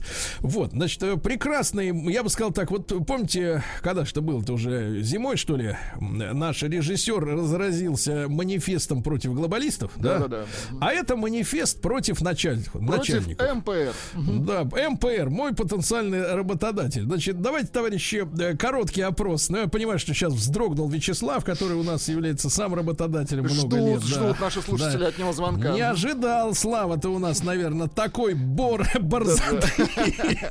Ну вот, но тем не менее, да, давайте. Э, Единичка на номер плюс семь девять шесть семь сто три пять пять три три. Это наш, э, соответственно, э, телеграм-портал. Единичка, если у вас э, хорошие, гармоничные, грамотные отношения с начальством, да. То есть он у вас не тупица, не рабовладелец, э, уважительно относится, компетентен и так далее. Значит, все хорошо. Двойка нет, к сожалению. Значит, вот такое письмо, оно не на пустом месте и в вашем случае, да, было бы. Ну и большой разговор. Давайте, значит, э, какие пожелания у вас к начальству, чтобы как они э, себя вели бы с вами, да? Вот. И, э, конечно, ваш прогноз, насколько быстро найдется работа для этому вот, товарищу, да? Для товарища, да, 49-летнего. Который не ищет работу, ему нужна зарплата, да. да, нужны деньги и, э, значит, чтобы работодатель был пр- приличным, так сказать, человеком, ж- воспитанным. Давайте Николай из Москвы послушаем. Коль, доброе утро. Да. Да, приветствую вас. Николай, как Доброе утро. оцениваете перспективы трудоустройства вот борца с МПРом? честно, честно, откровенно Честно, говоря, конечно. вот слу- слу- слу- слушал ваше вот это вот Нет, Это это, его- это его это текст. его, да. Да. в вашем изложении, в вашем изложении. Да. А если позволите, три варианта развития Ну-ка, событий, давайте. вернее, три варианта предыстории. Первый вариант. Человек просто тупо троллит. Потому что, ну, откровенно скажу, что столько противоречий как бы в изложении я еще ни разу не встречал. Я э, работодатель, скажем так. Так. Вот. А, второй вариант. А, ну, э, скажем так, весна еще не закончилась, да, поэтому... Погодите, погодите, давайте, Ну, давайте так, медик. когда, давайте так, это типичная реакция человека, который сталкивается с неизведанным. А три, первая стадия отрицания, я ее чувствую, да. Вы по сути скажите, вот, а разве вот упреки вот в том, что вы относитесь к людям как к скоту, как начальник, да, оно к вам не имеет отношения? Вот скажите, как вы относитесь к людям? Вот смотрите, а, у меня принцип в работе. Я вообще занимаюсь ландшафтным дизайном. Небольшое резюме сбросил в WhatsApp. Не знаю, смотрели, не смотрели. Никаких реклам не будет. а, просто по принципу. А, начинал работать вообще с лопаты просто. В 99 году. Сейчас своя организация маленькая, уютная и со всеми вытекающими. А, работаю принципиально с русскими. А, никакого национального шовинизма, ничего. Просто э, есть некоторое желание, ну, возможности Ну, а- вытащить э, какое-то количество людей вот из э, вот этой вот воронки. С дива- с диванов, да, с диванов. Ну, да не, даже не с дивана, просто с алкоголизмом, с- ну, такого, такого плана. И, знаете, я вам очень, как бы серьезно скажу, что большие проблемы с теми же самыми русскими людьми. То есть они не хотят работать в принципе. То Может есть быть, они на тебя не хотят работать? Может, ты кровосос, а? Мгм. Не ведешь их за собой. Знаете, знаете, могу сказать откровенно, что э, те люди, которые остаются, которые могут, ну, как бы разделяют э, наши принципы и так далее, да, а, они полностью довольны и работают с реальным Так, так. удовольствием. Погодите, погодите, Коль, а какие принципы? Вот можете сформулировать два хотя бы каких-нибудь принципа? Вот принцип какой? Э, Принципы очень простые. Первое. а, мы работаем на результат. Как бы это пафосно не звучало, это, это реально. То есть э, максимальное качество выполненных работ. Так, Люди так, хорошо. настолько ленивые, что они, у них не хватает усидчивости и усердия для того, чтобы выполнять вот эту элементарную задачу. А второй Второй, принцип? т- второй принцип. Никаких сверхоплат. Я не говорю, что я зажимаю людей. Я понимаю прекрасно, куда вы можете сейчас увести разговор. Нет. А люди получают достойные деньги, поверьте мне. Даже Ну сколько, вот, сколько э, по- получает? по Вот, давай, ну вот смотри, человек выполняет работу в срок, правильно, полит э, сорняки хорошо, А результат землю есть. возит хорошо, все, все делает как ты хочешь. Сколько он в месяц у тебя получает? А у меня люди официально по договорам э, ГПХ получают э, от 50 до 70 тысяч, бывает выше. Это Вот, рабочие хорошо. специальности. Хорошо, понимаете? но, но смотри, но ты к Вопрос- ним относишься все равно, Коля, вот давай, о чем это письмо мы сопоставим? Да, ты к нему относишься все равно к этому человеку как к винтику. Он должен сделать работы, а сверхурочных ты ему не хочешь заплатить. Понимаешь? Исключено, полностью исключено. Вот, вот кровосос номер два нашелся. Так, отлично, хорошо. Коля. Коля, спасибо, Коля, Коля, спасибо. услышали. И более всего возмущает это уверенный голос. Ты Абсолютно понимаешь? а? ни- Никакого интеллигентского ни раскаяния. сомнения. Никакого, никакого этого, как это называется, у интеллигентов бывает, вот это само, самокопание нет. Да, да, да, никакого. Никакого. Давайте Алексей из Санкт-Петербурга послушаем. Леш, доброе утро.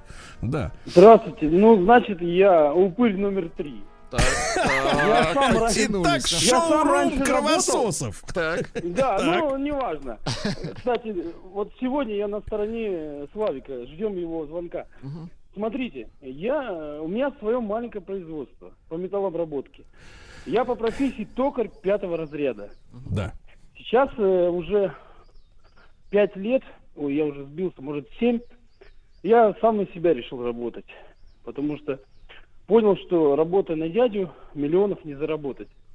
Это ипотечная квартира, машина в кредит, это надоело уже. Вот. Но смотрите, сейчас у меня люди, я беру на работу, Так. и как бы для себя я принял э, все поправки на ветер, то, что мне раньше не нравилось в работодателях, какие принципы или там. Я, конечно, согласен с этим человеком, который там писал письмо, что, ну, с идиотами руководством, ну, которые там э, самодуры, вообще очень сложно. Вот. Даже за хорошие деньги. Вот, потому что я и в такой компании тоже работал, где платили большие деньги там. У меня зарплата была 200 тысяч у токаря в Санкт-Петербурге. В месяц. И тебе приходилось И, и терпеть мне просто идиотов. говорили, не хочешь работать, за забором очередь на твое место. Ну, я как бы продержался сколько-то и ушел. Ну, дальше, слушайте. А получается, сейчас вот ребята приходят работать, а, говоришь им, парни, ну, что вы не хотите побыстрее работать, побольше, у вас же сделка, вы же больше заработаете. А он такой, а мне хватает. Я говорю, хорошо, раз тебе хватает, я напротив тебя поставлю, сейчас позвоню тому, Не кому не хватает, он Да. встанет напротив тебя и твою же работу всю съест за два часа, а не то, что ты тут разводишь на целую смену, э, извините за выражение, сопли жуешь. Да. Не хотят зарабатывать деньги, им хватает. Вот он. Нет, ну если вот он хватает, крик. действительно, Да, да, да. Слушайте, ребята, ну а, вот эта просьба Алексея услышана. Вячеслав уже на линии. Давайте Отлично, поздороваемся. со- давайте со- со- поздороваемся. Да, Слав, доброе утро. Да? Доброе утро. Доброе утро. Слав, повиси, пожалуйста, чуть-чуть короткую Для рекламу. Ленинки. Ребята, и Ленинки. голосуйте. Единичка на номер плюс семь девять шесть семь сто три пять пять три три. Телеграмм. Вас начальник устраивает. Галантный, интеллигентный, платит хорошо. Двойка нет, сволочь. Сергей Стилавин и его друзья на маяке.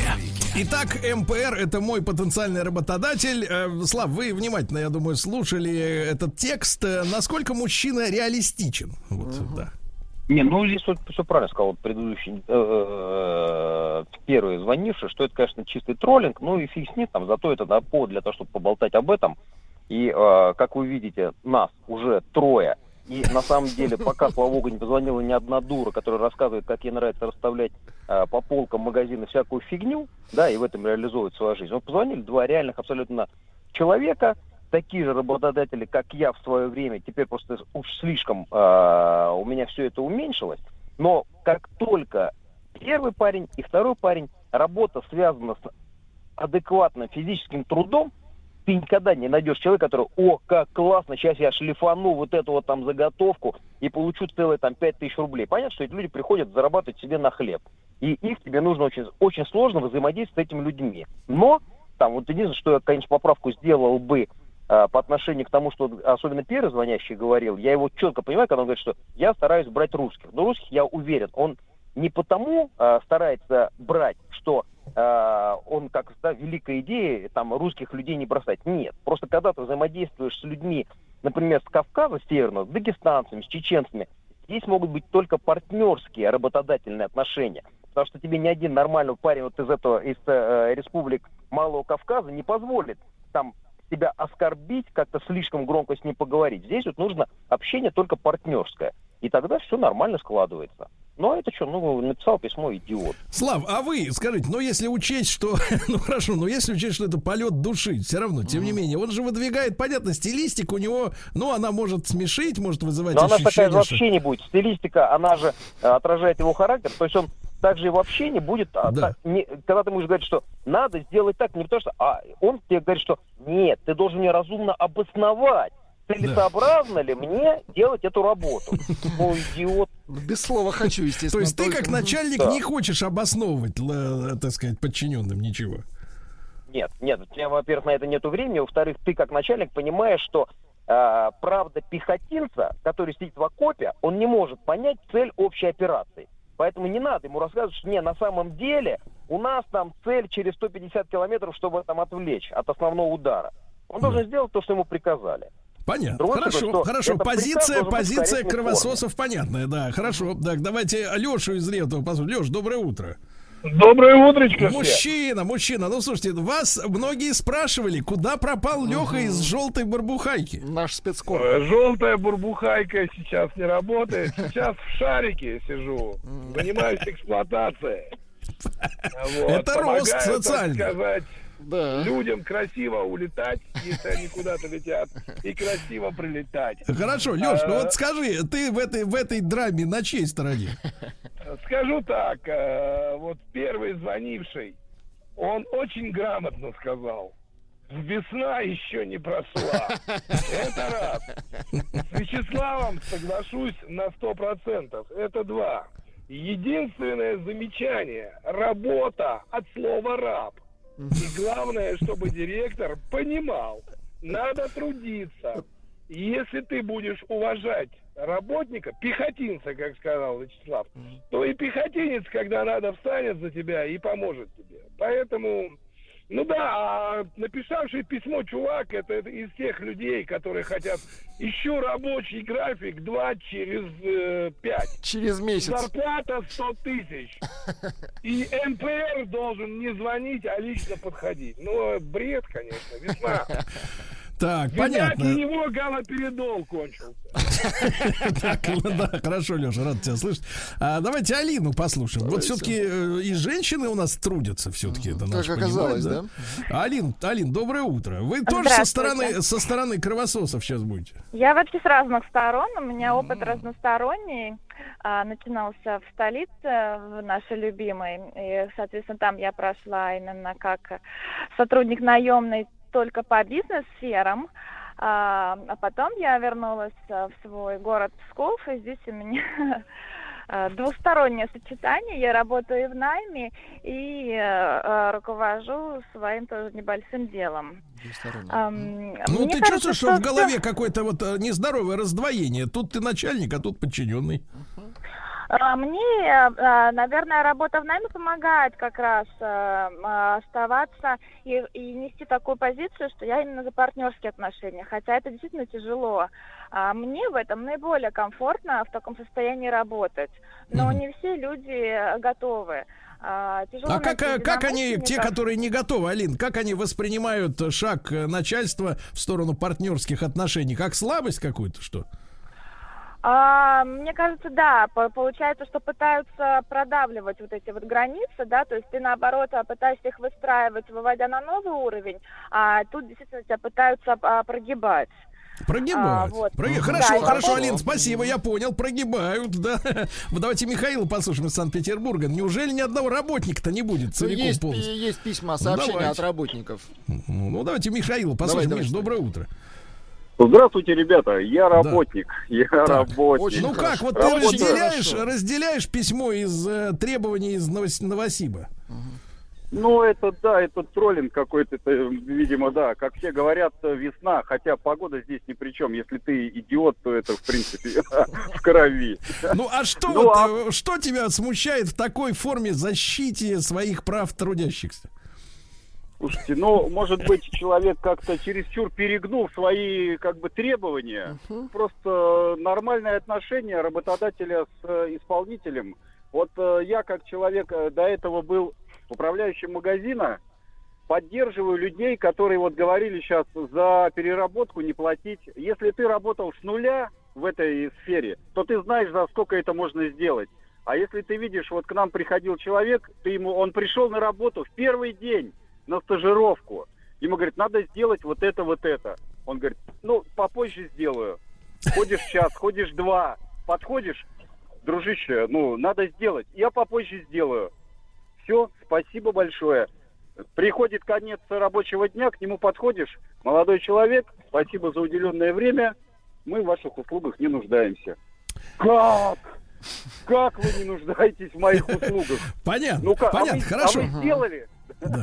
Хорошо, Миш, спасибо, спасибо за. Давайте цифры посмотрим. Цифры следующие, Так, достаточно удовле- давайте так, удовлетворенность начальниками.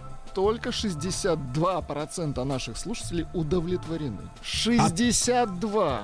Ясно, начальники? МПР. Каждый третий с вилами.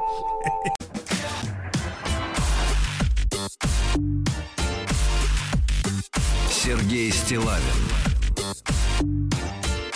и его друзья на маяке. Э, Товарищи дорогие, возвращаясь к теме предыдущего э, часа, э, в студию заходит э, прекраснейший из прекрасных начальников Рустам Иванович Вахидов. Доброе утро, Сергей Валерьевич. Доброе утро, Влад. Спасибо за теплые слова. Так ждали вас, так Надеюсь, ждали. надеюсь, и вы также можете сказать. Придет время, скажет. Обязательно, обязательно, Сергей Валерьевич. А вас в эти выходные ждет прекрасный кабриолет, э, значит, от наших больших друзей. Надеюсь, вы проведете эти несколько солнечных майских дней в прекрасном сорванной настро- крышей, да? Да, с сорванной крышей в прекрасном настроении. А я вам сегодня в рамках нашего специального проекта «Бриндятина на экспорт» хочу рассказать еще одну историю, которая будет сегодня вкусной, Сергей Валерьевич, в прямом и в переносном смысле этого слова, потому что рассказывать я буду, а, а может быть, одном из самых любимых э, моих продуктов. А, надеюсь, и э, это ваш любимый продукт, Сергей Валерьевич, и Влад, и большинства наших слушателей, потому что на самом деле, ну так, в 70-е, 80-е годы э, такое стойкое мнение существовало, что в нашей стране, в Союзе Советских Социалистических Республик, этот продукт едят и летом, и весной, и осенью, и, как ни странно, зимой даже в 20-градусный мороз. Наверное, не знаю, вы, ребят. вы знаете, о чем говорить? Ну. Вспоминая вашу биографию краткую, Да. а, то это банан. Нет, Сергей Валерьевич, нет, вы не угадали. Это, конечно же, наше прекрасное, может быть, самое, э, не побоюсь этого слова, самое вкусное мороженое.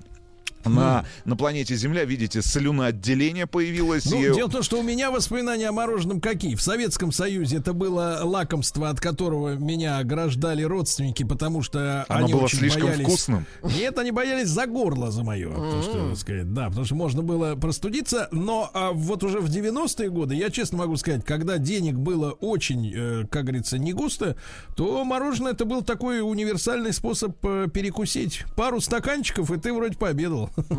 Да. Но главное, мы сегодня будем говорить о нашем морожене. Моро- мороженое, наше мороженое, Сергей Валерьевич, один из самых известных брендов, который сегодня существует на рынке, был а, весьма удивлен историей, которая началась в далекие 50-е годы, продолжается до сих пор. Конечно же, это, ну, ну мне, ну, на самом деле, э, вот я, попробовав достаточное количество классических э, вот сортов мороженого, в частности, э, будем сегодня говорить, конечно же, о мороженом в стаканчике. Вы какой предпочитаете, Сергей Валерьевич?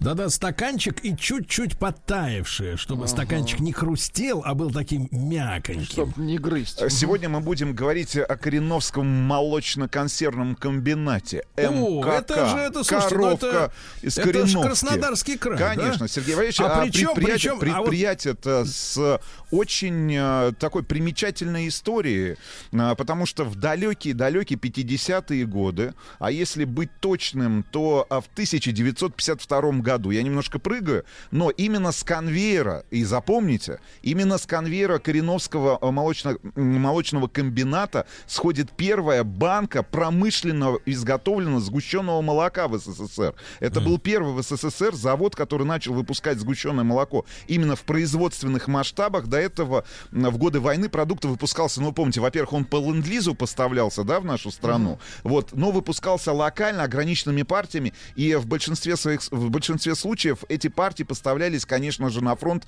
а, советским солдатам, солдатам Красной Армии. Так что 52 год, если мы говорим об истории Кореновского молочно-консервного комбината. Значит, почему сегодня говорим о мороженом, Сергей Валерьевич? Да потому что в первом квартале, вы только обратите внимание на эту цифру, в первом квартале 2021 года российский экспорт мороженого вырос более чем на 60%, если мы говорим об экспортной выручке, на 13% в абсолютном количестве, это на 13% больше аналогичного а, прошлому периоду, А, значит, экспортная выручка а, увеличилась на 60, больше, чем на 60%, до 14 миллионов долларов, и понятное дело, что а, наш проект «Бриндятин экспорт» выходит при поддержке национального проекта «Международная кооперация и экспорт», об этом мы очень много говорим, и все меры этого национального проекта направлены в первую очередь на развитие и значительное увеличение не сырьевого экспорта. А вот как можно мороженое сказать, что это сырьевой экспорт? Это не сырьевой экспорт, правильно, Сергей Валерьевич? И к 2030 году не сырьевой экспорт должен вырасти на 70%, а высокая доля экспорта обеспечивает стабильность нашей экономики. Это мы помним. Для достижения этих целей государство как раз и реализует множество мер, которые зависят в том числе от направления деятельности компаний-экспортеров. Ну и, например, компания агропромышленного комплекса, а Кореновский молочно-консервный комбинат как раз относится к компании созданием агропромышленного комплекса, могут обратиться за помощью в Минсельхоз нашей страны, Федеральный центр агроэкспорт. Там им помогут в организации участия в международных выставках, в поиске потенциальных покупателей. Кстати говоря, вот прошлый, а, позапрошлый год, получается, в 2020 году Питерский международный экономический форум не проводился, а вот в 2019 я был в Питере на а, экономическом форуме, и как раз в экспоцентре, а, который мы с тобой знаем, да, находится там рядом с Санкт-Петербургом, рядом с аэропортом Пулково, а, как раз одним из корнеров таких, где бесплатно, Сергей Иванович, представьте, бесплатно. И у этой площадки было огромное количество всегда людей, участников Питерского международного экономического форума, как раз и раздавалось это прекрасное мороженое. Это редкая удача. Это, это редкая удача, причем было мороженое и в брикетах, и в стаканчиках. А, В общем, надеюсь, что в этом году а, предприятие тоже будет представлено на этом экономическом форуме. Значит, а, давайте немножко про мороженое. Во-первых, экспорт действительно увеличился. С чем это связано? Связано это с тем, что наше мороженое любят. И на самом высоком уровне, вы помните, и наш президент, посещая, например, а, а, авиасалон и встречаясь э, с руководителем Ту- Турции, вы помните, да, предлагал ему как раз то самое мороженое. В общем, мороженое любят, отправляют его в Китай. Основные страны-экспортеры, как ни странно, если мы говорим о странах, в которые экспортируется наша продукция, а и основными драйверами, драйверами роста а, вот этого экспорта стали Соединенные Штаты Америки, Да ладно, Сергей Валерьевич. серьезно? Америки? Америка. А Америка. что там опять на получается... Брайтоне- на Нет, нет, Брайтоне подождите. открыли Получается, лавку? получается, получается, они находятся в прямой зависимости от поставок нашего мороженого. Они сидят на Они нашем- сидят на нашем мороженом, Сергей Валерьевич. Причем сидят очень крепко, потому что все это началось еще там в далекие 70-80-е годы. Гигантское количество мороженого производилось и в Советском Союзе. Более того, если говорить в абсолютных числах, то наша страна была второй, а, вторым рынком в мире по потреблению мороженого, если мы говорим о Советском Союзе, а, после Соединенных Штатов Америки. Понятное дело, что ситуация кардинальным образом изменилась после а, 90, э, после, э, после 91 года, но в целом в Советском Союзе мы помним, что мороженое появилось после визита э, господина Микояна, товарища Микояна, Настаса Микояна в Соединенные Штаты Америки. Он отправился туда на два месяца с командировкой для того, чтобы познакомиться с колбасой, сухими С завтраками, с шоколадом, бисквитами, с томатным соком, с лимонадом, в общем, с, э, конс- с консервированными продуктами. И все это было налажено, а, массовое производство этих самых продуктов в СССР во второй половине 30-х годов именно под руководством а, Анастаса Микояна. Он был, конечно же, впечатлен.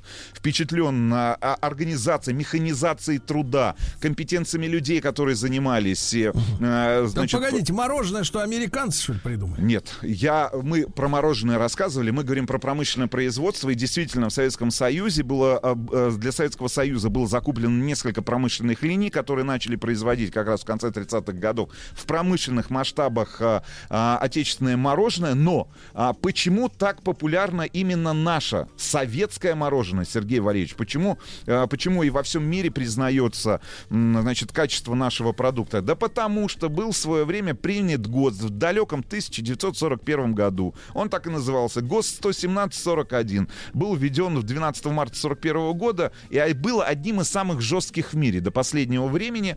Значит, э, и этот ГОСТ как раз и предполагал производство очень высококачественного продукта из отечественного а, молока без применения консервантов.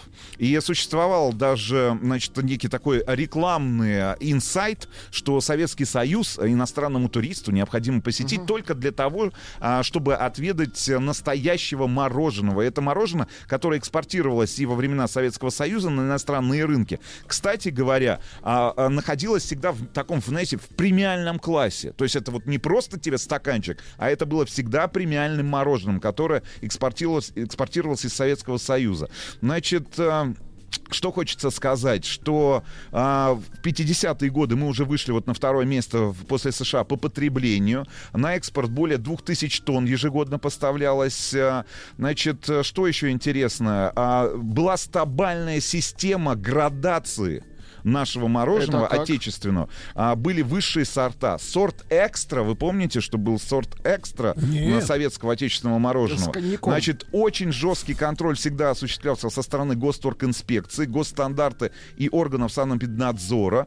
Значит, ну и самое главное, бесконечно, вот эта бесконечная линейка а, видов. А, К большому сожалению, в Таджикистане было представлено только мороженое пломбир. Пломбир. Да, ну потому что не было технологии, не, не было технологии производства а, мороженого, например, эскимо. И Эскимо, вы помните, я рассказывал эту историю, я попробовал только в Вместе с 1900, бананом, я да, помню. да, в 88 году в возрасте 13 Вы лет. был э, счастливчик вдвойне. Ну, мы уже взрослые Да. были А практически. самое можно интересное, самое интересное, что действительно ведь гигантское количество в сети можно найти фотографии, где советские граждане, советские дети едят мороженое на морозе. Там в 20, 30, 40 градусный мороз. Я не знаю, с чем это было связано. Может быть, клин клином. А вы ели, Сергей Валерьевич, э, вот морозе.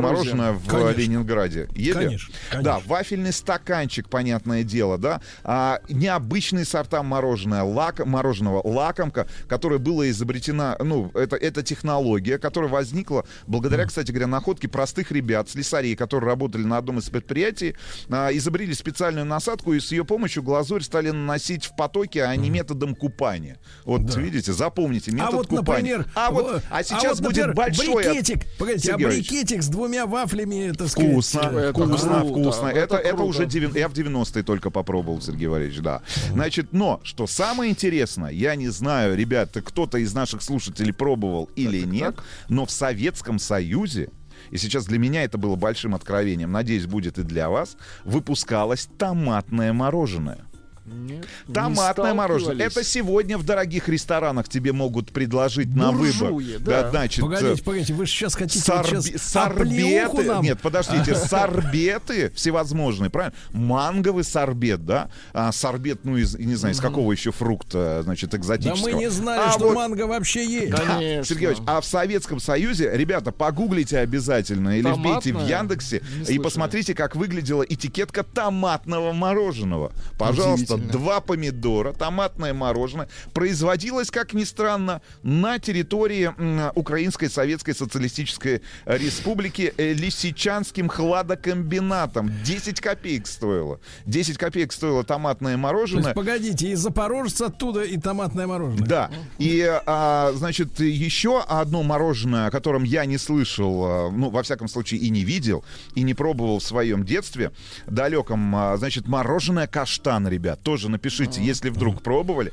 Стоило, внимание, 28 копеек, Сергей Валерьевич. серьезные 10 деньги. поездок на трамвае. Значит, э, это вот э, это очень было ред, это, это очень редкий сорт мороженого. А, Слушайте. очень много шоколада было внутри. Пишет Дмитрий, Так. томатная, запятая, лимонная, по 6 копеек я ел. Где? Вопрос, Дмитрий, Из- где э, вы Дмитрий ели? из Ивановской области пишет. А где ел, непонятно. Да. Да. Но теперь возвращаемся к дню, в день сегодняшний. И сегодня, я еще раз напомню, в рамках а, нашего, нашего специального проекта «Бриндятина на экспорт», который выходит при поддержке а, национального проекта «Международная кооперация экспорт», мы говорим как раз о Кореновском молочно-консервном комбинате. А, кратко я уже рассказал вам об истории. 52 год, первая банка а, промышленно произведенного сгущенного молока, которая сошла с конвейера Кореновского, как раз... э, молочно-консервного комбината. Вы, кстати, практику летнюю не проходили на консервном комбинате, Сергей Иванович? Я вот проходил в Кургане. я изучал программирование, к сожалению. Да, значит, но самое интересное, что ведь есть еще одно предприятие, а, которое славится своей сгущенкой. Ну вот я, например, о сгущенке, э, значит, э, произведенной на Кореновском молочно-консервном комбинате, не, не- немного слышал. А Вы вот про есть же- Вологодчину? Нет, есть Алексеевская. А, Алексеевская. Алексеевская. да, так да. вот, эти два предприятия как раз сегодня и являются основой а, группы компании Ренна, которой принадлежит бре- бренд, как говорят модно, а на самом деле торговая марка, а, значит, э, этого самого мороженого коровка из Кореновки.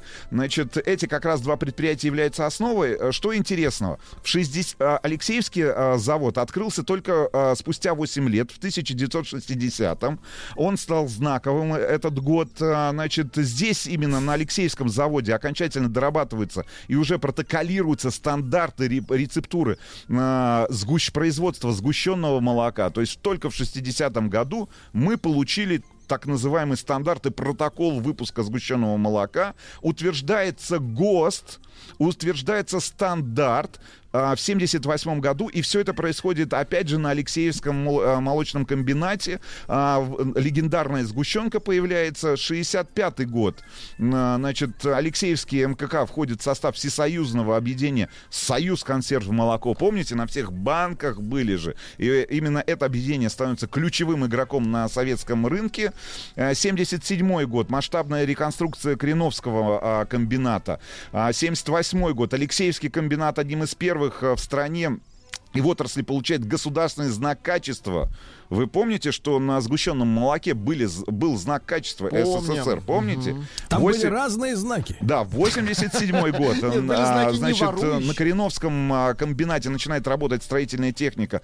Комбинат в третий раз за свою историю расширяет производство. В эксплуатацию вводятся а, новые участки, цеха, увеличится география заготовок сырья, возможности сбыта. А, В общем, на самом деле, люди, которые занимаются историей сгущенного молока, считают, что это вот конец 80-х годов. Это золотые, а, золотые годы, золотая эра а, этих двух предприятий эпохи СССР э, в производстве сгущенки. А, Значит, огромное количество мощностей вводится в строй. Ну и 96-й год, если мы говорим о современной уже истории этих э, д- предприятий в стране, бартер, вы помните, да, предприятия уходят на сокращенку, сокращенная рабочая неделя, приватизация, модернизация производства. 99-й год, как раз год создания группы компании «Ренна». Группа эта объединяет под своим началом лучшие предприятия отрасли, а, которые суммарно укрепляют их лидерские позиции. Ну и в состав как раз а, группы компаний вошли оба комбината, и Алексеевский, и Кореновский. Ну и а, позднее уже в Кореновске на территории комбината при поддержке управляющей компании а, строится фабрика настоящего мороженого. Слышали о таком, Сергей Валерьевич? Нет. Не слышали? Так вы услышали и попробуйте, И записали. правильно? Да. Ну и самое главное, что а, 451 тысяча тонн мороженого было произведено в нашей стране в прошлом году. Это на 8% больше показателей предыдущего года. Ну и самое главное, что с этим ростом производства мороженого для внутреннего рынка, я уже сказал об этом, да, в самом начале нашей программы, увеличивается и экспортный потенциал. И смотрите, куда экспортируется. Ну, кроме Соединенных Штатов Америки, которые, как мы уже выяснили, плотно сидят на российском мороженом. Значит, это Канада, Швеция, Дания, Швейцария, Кот-Дивуар, Сенегал, Конго, конечно же, Китайская Народная Республика. А Монголия является одним из лидеров по потреблению именно российского а, мороженого. И вот, кстати говоря, среди перспективных направлений поставок э, Кореновского молоч- молочно-консервного комбината это как раз страны Юго-Восточной Азии, Вьетнам, Саудовская Аравия. Ну, в общем, весь мир, вот Израиль, Греция, э, Болгария, специальная Сергей версия, специальная версия, надо сделать мороженое бальзам «Золотая звезда». Чтобы сразу и горло А, Слушайте, но у Кореновки, у нее действительно есть шикарный, вот у меня э, самое любимое, это зеленая фисташковая. Фисташковая. Все-таки любите фисташка. А фисташка yes. ведь, фисташка ведь, Сергей Валерьевич, не российский Я помню, продукт. как да. по-таджикски фисташка, не надо сейчас говорить. Не э, буду вот, напоминать не вам. Я смущает. напомню лучше вам, Сергей Валерьевич, что наш проект «Бриндятин на экспорт» выходит при поддержке Минпромторга и национального проекта «Международная кооперация и экспорт». Есть куда обратиться, если вы производите хорошее мороженое, например, да, Сергей Валерьевич? Да, конечно. Ну я что, я благодарен. побежал, я побежал за мороженым, Сергей Валерьевич. Ждем вас э, в центре Москвы, чтобы передать вам ключи от вашего прекрасного воскресного автомобиля. Ключи и два стаканчика фисташкового. Да, и два, да, кстати говоря, полож- а, значит, оставлю вам в подстаканниках. Два стаканчика Вы не опаздываете, а то там, да, будет. Гуща. Спасибо, Рустам Не за Иванович. что, Сергей. Валерьевич. Спасибо э, Кореновскому комбинату за сохранение традиций, да, и за новые. Потому что действительно вкусная история. Спасибо.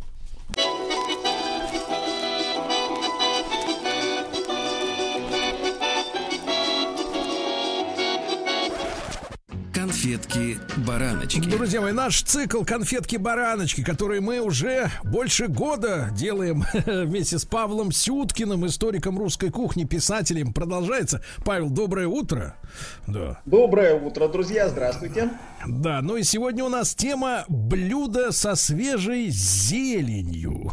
Неплохо. Вот. Э, Ну, Павел, э, вы, конечно, с исторической точки зрения тему подсветите, но сегодня вот эти вот всякие эти рукколы и прочие травы, они плотно ассоциируются с веганами и с женщинами, которые вот, э, э, так сказать, худеют. А как было раньше? А, Ну, на самом деле, конечно, действительно, кто-то может сказать, что вот, конечно же, раньше ели траву, ну так это же от голодухи, да, кто же сегодня там будет всякую эту сныть, да, корень солодки какой-нибудь есть.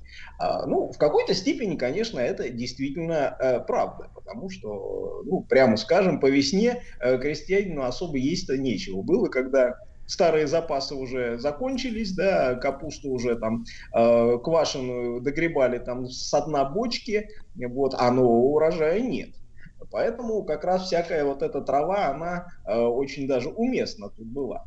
А с другой стороны, я, конечно, не очень понимаю, почему мы кидаемся на какие-нибудь там э, вот э, рукколу, да, кино, э, да, ягоды чиа, платят за них э, совершенно несусветные какие-то деньги, э, когда, в общем-то, принципе, есть и свое, и, в общем, ни- ничуть не хуже с точки зрения там, витаминов, мик- микроэлементов и э, всего прочего.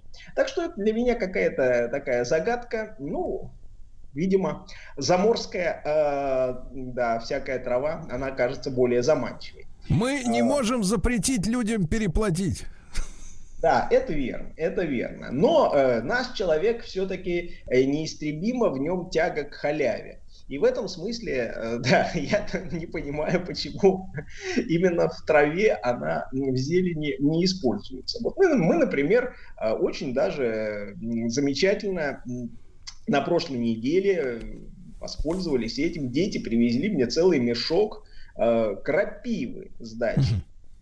То есть они сами ее там рвали, а, вот, причем свежая-свежая, я ее даже тут а, раскладывая специально сфотографировать перед тем, как суп отправил, она меня даже ужалила несколько раз, зараза такая, вот, но тем не менее, вот она, а, витамины самые что ни на есть. При этом тут э, с крапивой есть одна тонкость. У нее нужно рвать именно э, верхние, вот буквально 2, 3, ну 4 максимум ли- листочка верхние. Почему? А, Да потому что все мы читали сказку Андерсона «Дикие лебеди». И помните, там белая, э, бедная Элиза из этой крапивы ткала рубашки. Так. Вот действительно в крапиве есть такие прочные нити образуются уже вот в тех листьях, которые ну, созревшие. Э, И вот э, для рубашек они хороши, а вот для еды, конечно, совсем, совсем никак. Так что берем только самые маленькие, э, самые такие свежие и нежные листочки. А, Ну, а что же от главное- нее, какой, Павел, э, прок-то от э, крапивы в еде? Да, вот я и клоню к этому, что главное блюдо, конечно, из крапивы в русской кухне это щи. Э, Щи, вот, ну, зеленые щи, да. У нас, как вы знаете, делают щи с щавелем, да, ну, наиболее такое распространенное. Вот, на юге они называются зеленый борщ. Я вот сам из Краснодара, так там это борщ зеленый, да. А вот в центральной России щи зеленые. Ну, по сути дела, одно и то же. Вот. Так вот, э, действительно, щи у нас приготовляли, ну, там, с осени до, ну, практически до апреля из кислой капусты. Э, А вот в остальное время уже из разной зелени. То есть молодой крапивы, сныти, лебеды даже. Лебеду использовали. И, ну, тут сказать, конечно, о вкусовых их качествах э, сложно. То есть в какой-то степени вся эта крапива, сныть, лебеда, ну, это, знаете, такой суп из топора. То есть, конечно, э, ну, если, ну, из одной крапивы нельзя сварить щи. То есть они будут не очень вкусные. Поэтому, конечно, мы добавляем туда еще и щавель, вот, который обеспечивает вот, больше этой все-таки э, кислинки. Но, конечно, вот этот свежий весенний аромат, э, это что-то такое неописуемое. Собственно, у нас э, щи с крапивой давно стали не только блюдом, я бы сказал, но и таким явлением культуры в нашей русской жизни. Вот уж на что, казалось бы, Салтыков-Щедрин, ну, такой не сильно эмоциональный писатель, да, а вот и он э, отмечает в своем письме, пишет он, э, хотел писать о том, как легко ходить по улицам в холодном пальто, и какая чувствуется отрада при виде распустившихся перед Мариинской больницей тополей, о том, что мы едим уже сморчки и щи свежей крапивы. Вот как переполняют его эмоции в это время года. Или другой поэт, его современник, забытый на сегодня Борис Алмазов. Гремят соловья переливы, поющего гимн пред Творцом, подернулись зеленью нивы, явились щи из крапивы, ботвинья с молодым огурцом.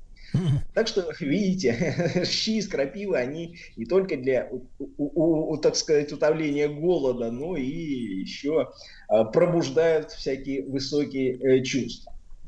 Но тут надо сказать, конечно, что о, если мы говорим о кухне простой, такой крестьянской, то э, ну, и само блюдо такое незатейливое. То есть э, в любом случае, э, как его делали? Э, Зате, ну, варились просто щи, естественно, да, туда подсыпали для сытости ржаную муку, например, или э, про, просяное вот это зернышко, да, ну, растертое, расколотое немножко. А, м, Добавляли конопляное масло, могли э, добавить.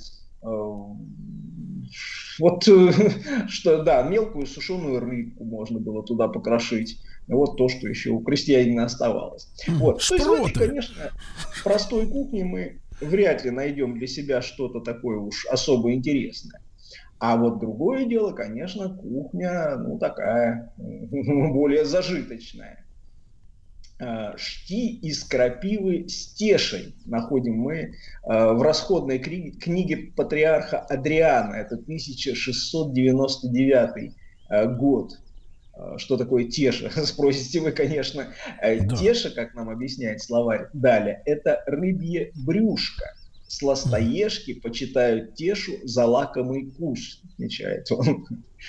Э, Ну, вообще, конечно, щи эти крапивные, обязательно туда нужно было положить яйцо, сдобрить их сметаной. Э, Или, например, вот э, как э, говорит уже наш э, такой классик нашей кулинарии, автор одной из первых кулинарных книг Сергей Друковцев, это 1779 год, взять крапивы, обланширить, нарубить мелко, положить кислых щей, кислые щи, это мы помним, это такой квасообразный напиток, а, говядины, украинского сала, накатить бульоном белым и яйца фаршированные добавить. Согласитесь, есть тут, да, в этом какая-то... Очень, очень, Павел, нравится слово накатить. Да-да-да, прямо Очень. вот аж захотелось. Накатить, накатить. пошла. И вот еще, конечно, последний штрих к этим щам. Это уже из Герасима Степанова, нашего классика тоже. Э, Он в своей книге даже э, пишет еще и на французском языке переводит. Щи зеленые из крапивы у него поташ щи дорти называется. Поташ. Вот. И поташ, да. И все это уже когда суп готов, обязательно нужно в него добавить лейзон. Что это такое?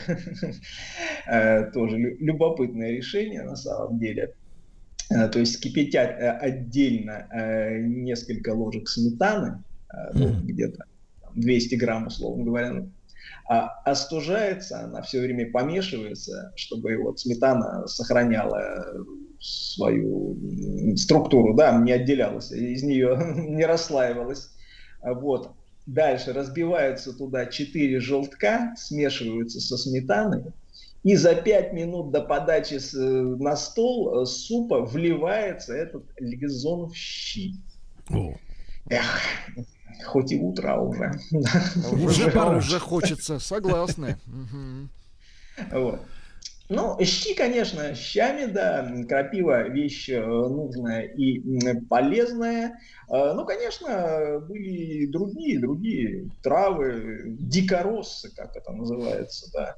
Я все время боюсь написать это слово с двумя «с», чтобы не был обвинен в каком-то непочтении. Тут можно подскользнуться. Вот, все-таки с, с одним «с». Лучше это про слово. поташ будем писать. Про поташ. Вот. Ну, эм, э, почему все это пропало? Давайте за- зададим себе все-таки вопрос. Э, То есть, э, Э, Причин, как всегда, как всегда, несколько. Хотя, казалось бы, вот смотрите, на какую-нибудь иностранную кухню, ведь многие мишленовские рестораны действительно делали себе имя и продолжают делать именно на э, вот то, что называется local food, да, то есть вот все, что растет в радиусе там 100 километров, да, вот этого заведения. Вот. В том числе, конечно, и все эти травы, зелень, там, местные там, овощи. Э, Конечно, могут мне сказать, что в Москве с этим сложно. Да? Все-таки климат Врут. у нас не южный, да, и как-то под Москвой тут чего-то сильно, да, кроме репы, да, риски да картошки локального не найдешь. Ну, отчасти это, конечно, правда.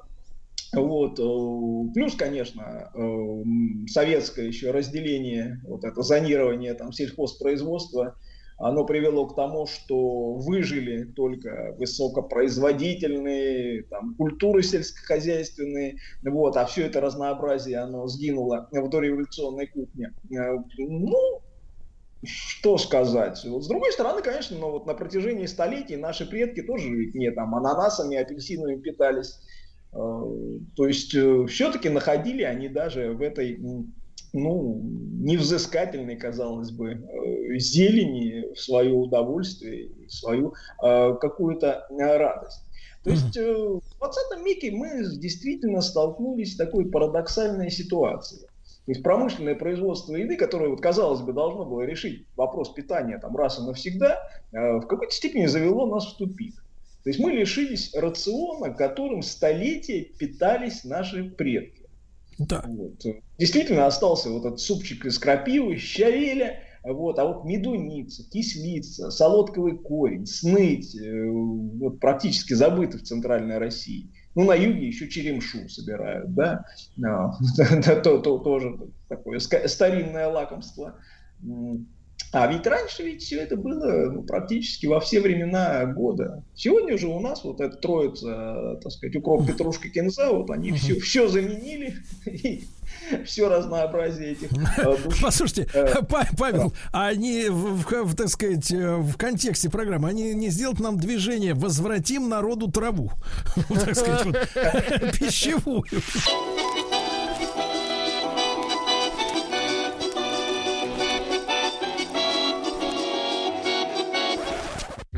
FM. Конфетки-бараночки. Итак, друзья мои, сегодня у нас слоган такой. Вместо лапши бывшего приготовления роллов, руколы и прочей бодяги вернем народу этот, как его, либеду. Вот. Павел Сюткин, историк русской кухни, писатель с нами в цикле «Конфетки-бараночки». Павел, и относительно крапивы, вот вопросы от людей да, да. Не можем, э, так сказать, игнорировать. Э, Пишет наш слушатель Николай. Доброе утро. Спросите у Павла про сурицу из крапивы. Может быть, есть что-нибудь из истории напитка? Это типа напиток, видимо, какой-то.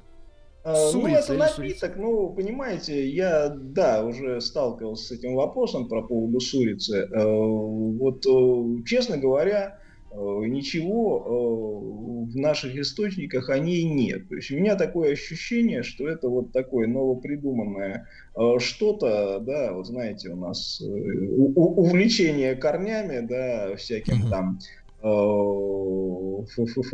древними там славянскими верованиями, вот эта вся эта история о том, что первый блин комом отдайте, да, типа медведям, да, вот все эти такие придумки сегодняшние, да, которые не имеют вообще никакой, никакой исторической основы, вот э, вся эта сурица, оно и- Ну, это и- легенда, и- то есть из той серии, да. ну, давайте, есть Владик, скажем легенда. так. У Чехов, у Чехов трдельник, а у нас сурица. Хорошо. Вот, примерно так, да.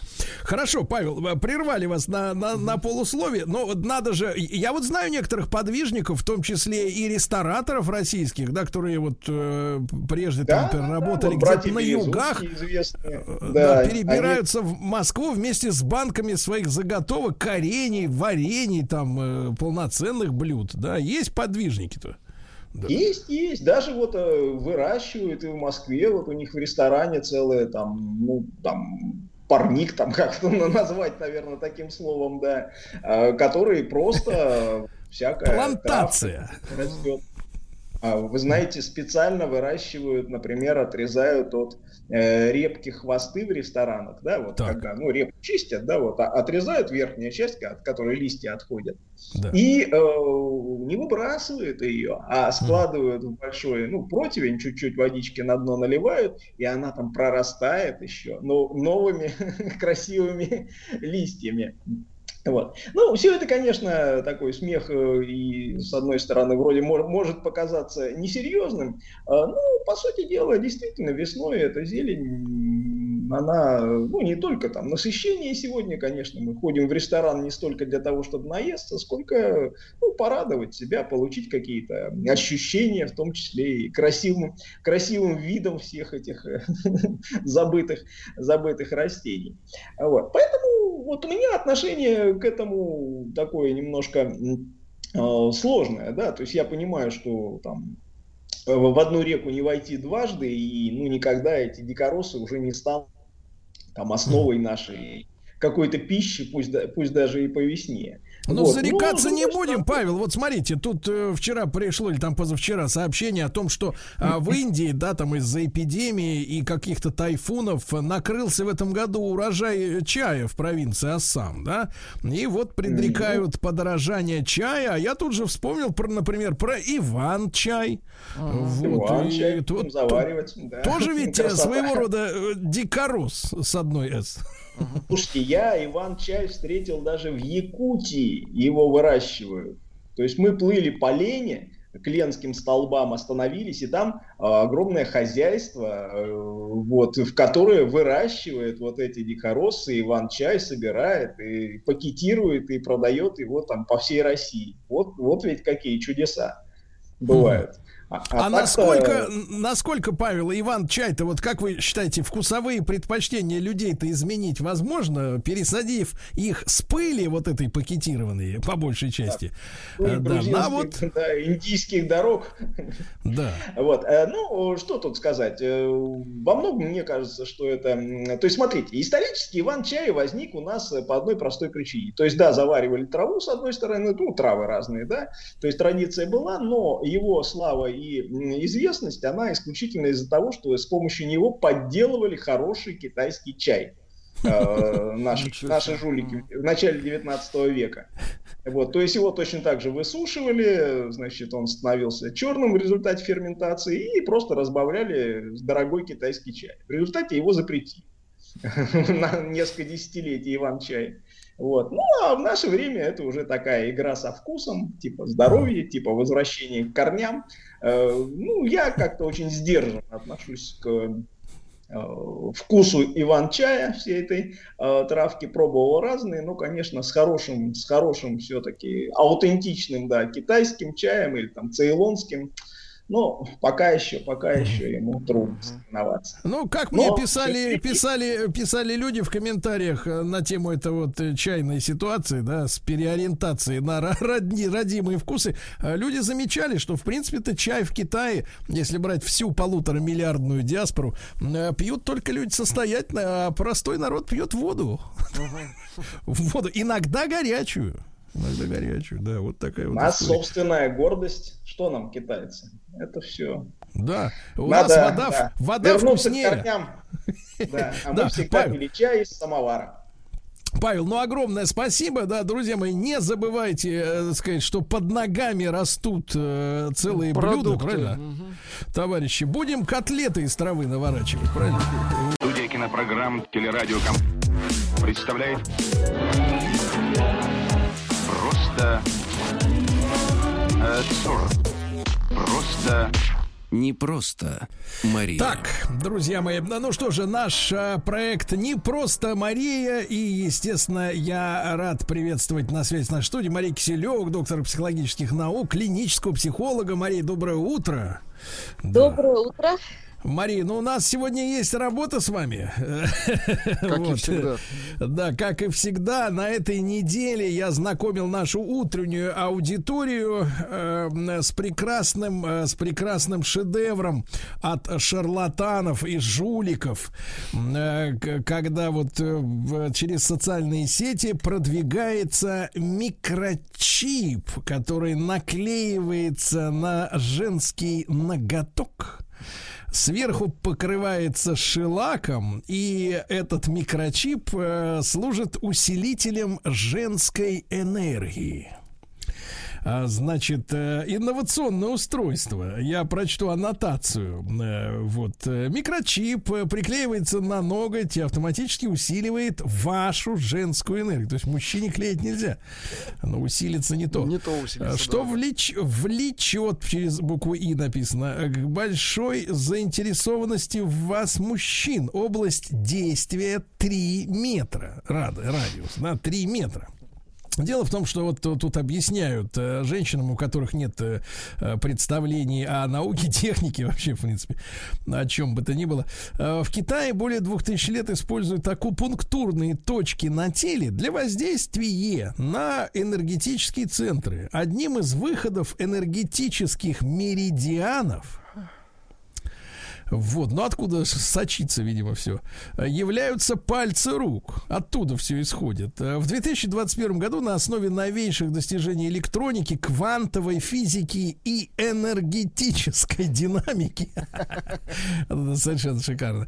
Было разработано устройство, способное по принципу аналогичному NFC-чипу, ну, которые стоят в смартфонах или в картах банковских, да, на- напитывать определенные энергетические меридианы таким образом, что женская энергия усиливается, и женщина становится энергетическим магнитом для окружающих мужчин.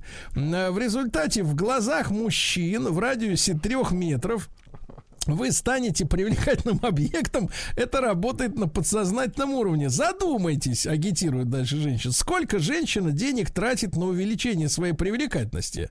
Покрасить волосы 5000 рублей, маникюр 3000, маска, крем, махи- макияж, одежда десятки тысяч рублей. А микрочип увеличивает вашу привлекательность 24 на 7. Ты, то есть ты спишь, а сосед снизу бесится, Можно бегает, даже не не понимает, мыться, да. что с ним, да, и дает больший эффект всего же за 6990.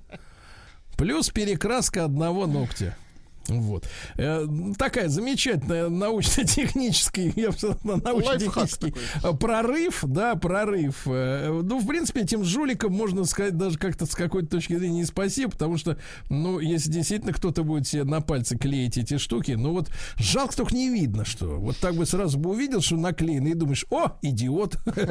А так вот за штукатурено шелаком, да, сверху.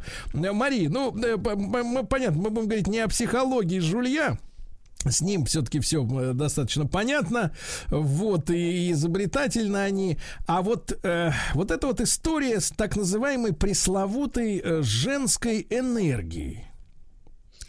Вот э, скажите, пожалуйста, вот официальная психология, которую вы представляете, даже клиническая, она э, как бы вот этот сам термин э, как-нибудь вообще рассматривает, или это тоже изобретение шарлатанов, коучей и прочей вот этой мразоты, вот, которая окучивает, окучивает тупых вот на деньги? Ну, конечно, такого нет определения. Это обыденная какая-то такая тема. Ну, не всегда шарлатанов, но в какой-то там околонаучной парапсихологической э, литературе встречающейся. Но это с одной стороны. С другой стороны, даже дедушка Фрейд говорил всем, ну, говорил, что мы все обладаем некой врожденной э, энергией, э, сексуальной, ну, она в глобальном смысле, да, сексуальная, которая называется либидо, то есть это такая вот действительно жизненная энергия, которая, к сожалению, э, является, ее количество и качество, да, они являются, ну, количество все-таки врожденное. То есть действительно, у кого кто-то более обладает тут большим комком этой энергии, соответственно, он может быть действительно более активный. То есть, э, то есть либидо, оно может комковаться, правильно я понимаю? Сгущаться. Сгущаться и А, Не будем, не будем, Владик. А то мы сейчас до упаковки вторую, ну, разбираемся. А. Мария, скажи, пожалуйста, а вот э, в этом вот шарлатанском посте, да, рекламном, э, значит, продвигается мысль, что из пальцев рук вот исходят некие меридианы. Ну, я как бы географию в школе учил, видимо, в отличие от женщин, которые должны это э, как бы съесть и заплатить. Я понимаю, что меридианы-то они бывают на глобусе, э, вот, и на карте, вот. А действительно ли, вот, как вы думаете, вот из пальцев оно либидо-то сочится, или вот где вот э, исто- источник, куда, куда подставить тару? Пальцы это порталы. Нет, конечно, это бред. Ну, Не-не, я не про техническую сторону, а вот именно э, где он аккумулируется, вот э, если отбросить старичка Фройда, да, но тем не менее, вот, вот эти вот все ребята, они где, где, где как бы термос с этим делом? Где рыть? Ну, это внутреннее состояние человека. Действительно, можно по-разному это называть. Э, ну, такая вот... э, Ну, слушайте, давайте все-таки честно скажем, есть действительно люди, которые, как ни странно, вот, ну, привлекают своей энергичностью, де- ну, какими-то действиями. Э, но... э, В танце вы имеете в виду? и в танцы в том числе, да. Вот, но мне кажется, что основ- как мы считываем э, человека, безусловно, это глаза. Так что не туда, не чип хотели вставлять, надо, наверное, нарощенные ресницы. Э, Чип нет, сейчас есть другой хороший способ. Бровь вот такая сантиметровой толщины, вот такая, Такая э, бро- бровина такая, да, как бы сказать, газон на лице. Вот, э, в принципе, да. Туда можно запихнуть. Э, В принципе, можно даже не приклеивать, просто там среди волосьев там ее подергать, она там и останется. Ну вот, А, Мария, ну вот смотрите, а если к серьезной теме подходить, действительно, когда слушаешь некоторых так, ну, как правило, это все самопровозглашенная такая вот публика, да, они сами себе навешивают какие-то титулы, в отличие от вас, от человека с дипломом, Э, вот, а, значит, и говорят о том, что э, вот сегодня сложилась парадоксальная ситуация, да, когда женщины выдвигают перед мужчиной требования, э, многие достаточно требования и достаточно конкретные, а в ответ на реализацию всех этих, так сказать, вот требований, ну что, секс, секс, не знаю, что, что еще вот такой человек, который вот э, выдвигает какие-то требования, не зная других потенциального ухажера, да, уже выдвигает. Вот. И как-то это все не бьется. То есть бартер не срабатывает, да, секс на трехкомнатную квартиру, машину, яхту, э, загородный дом и собаку чихуахуа. Вот. Это все как-то не очень, э, так сказать, равноценный обмен.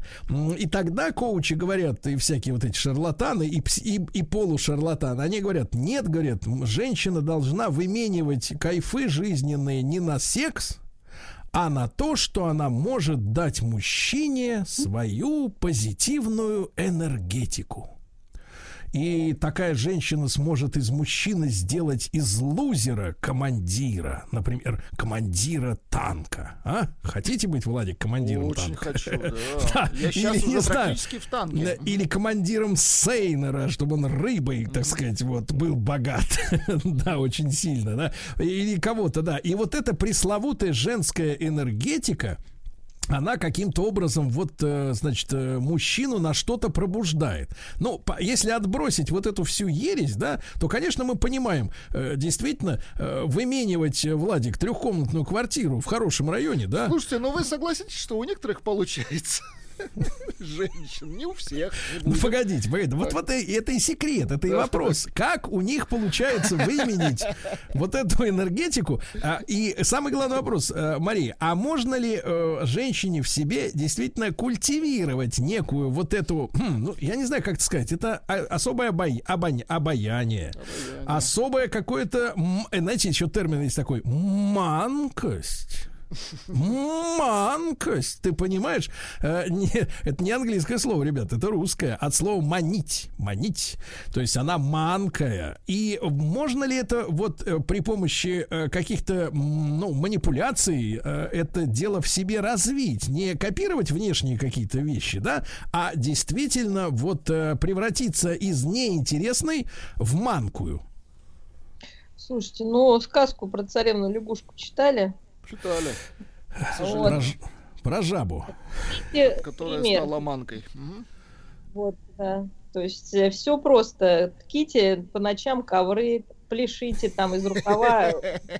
Лейте, лейте в рукав. Вот, и, в общем-то, будет ваш Иван Дурак в итоге принцем. В общем-то, там все достаточно просто и все давно уже описано.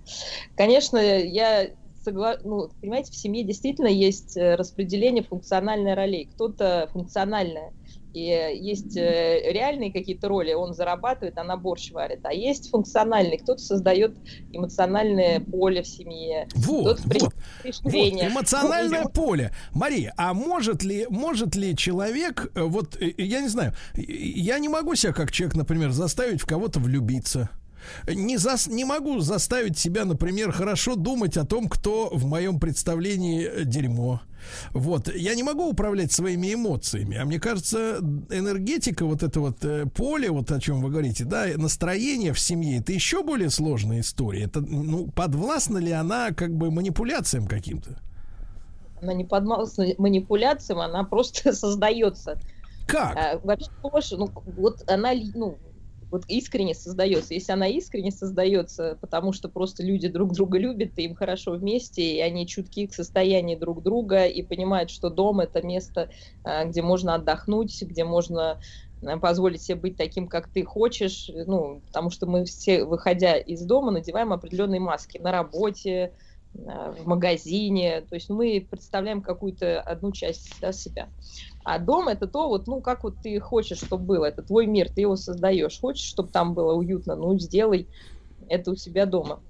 Если там искренние отношения, и мы воспринимаем друг друга такими, ну, как есть, в общем-то, да, без этих масок, то действительно дом подзаряжает. А если и дома нужно, как вы говорите, манипулировать, играть, что-то там какие-то выдумывать стратегии, ну, ну, сочувствие вызывает, и вряд ли что-то, в общем-то, из этого получится. Но вы понимаете, Мария, ведь женщинам-то что объясняют? Вы, значит, выскочите замуж, а потом начнете строить семью. Понимаете, да? Куда входят какие-то вот не, не, невероятные усилия, которые все укладываются в формулировку «семья – это тяжелый труд». А, и, конечно, понятно, что не физически, потому что загрузить э, посудой посудомойку и стиральную машину портками, это, в общем-то, особой, особой работой назвать, в общем-то, честно говоря, сложно при всем желании. Да, но ведь речь идет именно о каких-то эмоциональных вещах. Но, но то есть, то есть тут перепутано начало и, и конец, да, я так понимаю. То есть сначала э, между людьми должна э, возникнуть искренняя любовь, которая потом а, обоих этих людей, мужчину и женщину, как записано в Конституции, значит, э, сделает э, добровольными, э, значит, радостными, ну, скажем так, я хочу сказать в возвышенном смысле, слугами друг друга, да? То есть взаимное служение друг другу, да, когда ты хочешь, чтобы человек, которого ты любишь, было хорошо. И это взаимно. А здесь предлагается сначала сойтись, при помощи какой-то случки, значит, и потом начинать э, вот выстраивать эту какую-то дома энергетику. Это же, э, Мария, вы не, не, вам не кажется, что нам, э, так сказать, вот, э, вот э, эти люди, которые такую технологию проповедуют, они же фактически занимаются вредительством, потому что э, мы знаем проценты разводов, да? А почему люди разводятся? А потому что невозможно быть искусственно любящим и искусственно любимым человеком. Ведь в этом вся проблема проблема-то засада. И эти паразиты, которые свои мысли пропихивают, они вредят нашему обществу как семье, как ячейки этого общества составного. Вы согласны со мной? Ну, ваша технология, которую вы описываете, конечно, не рабочая.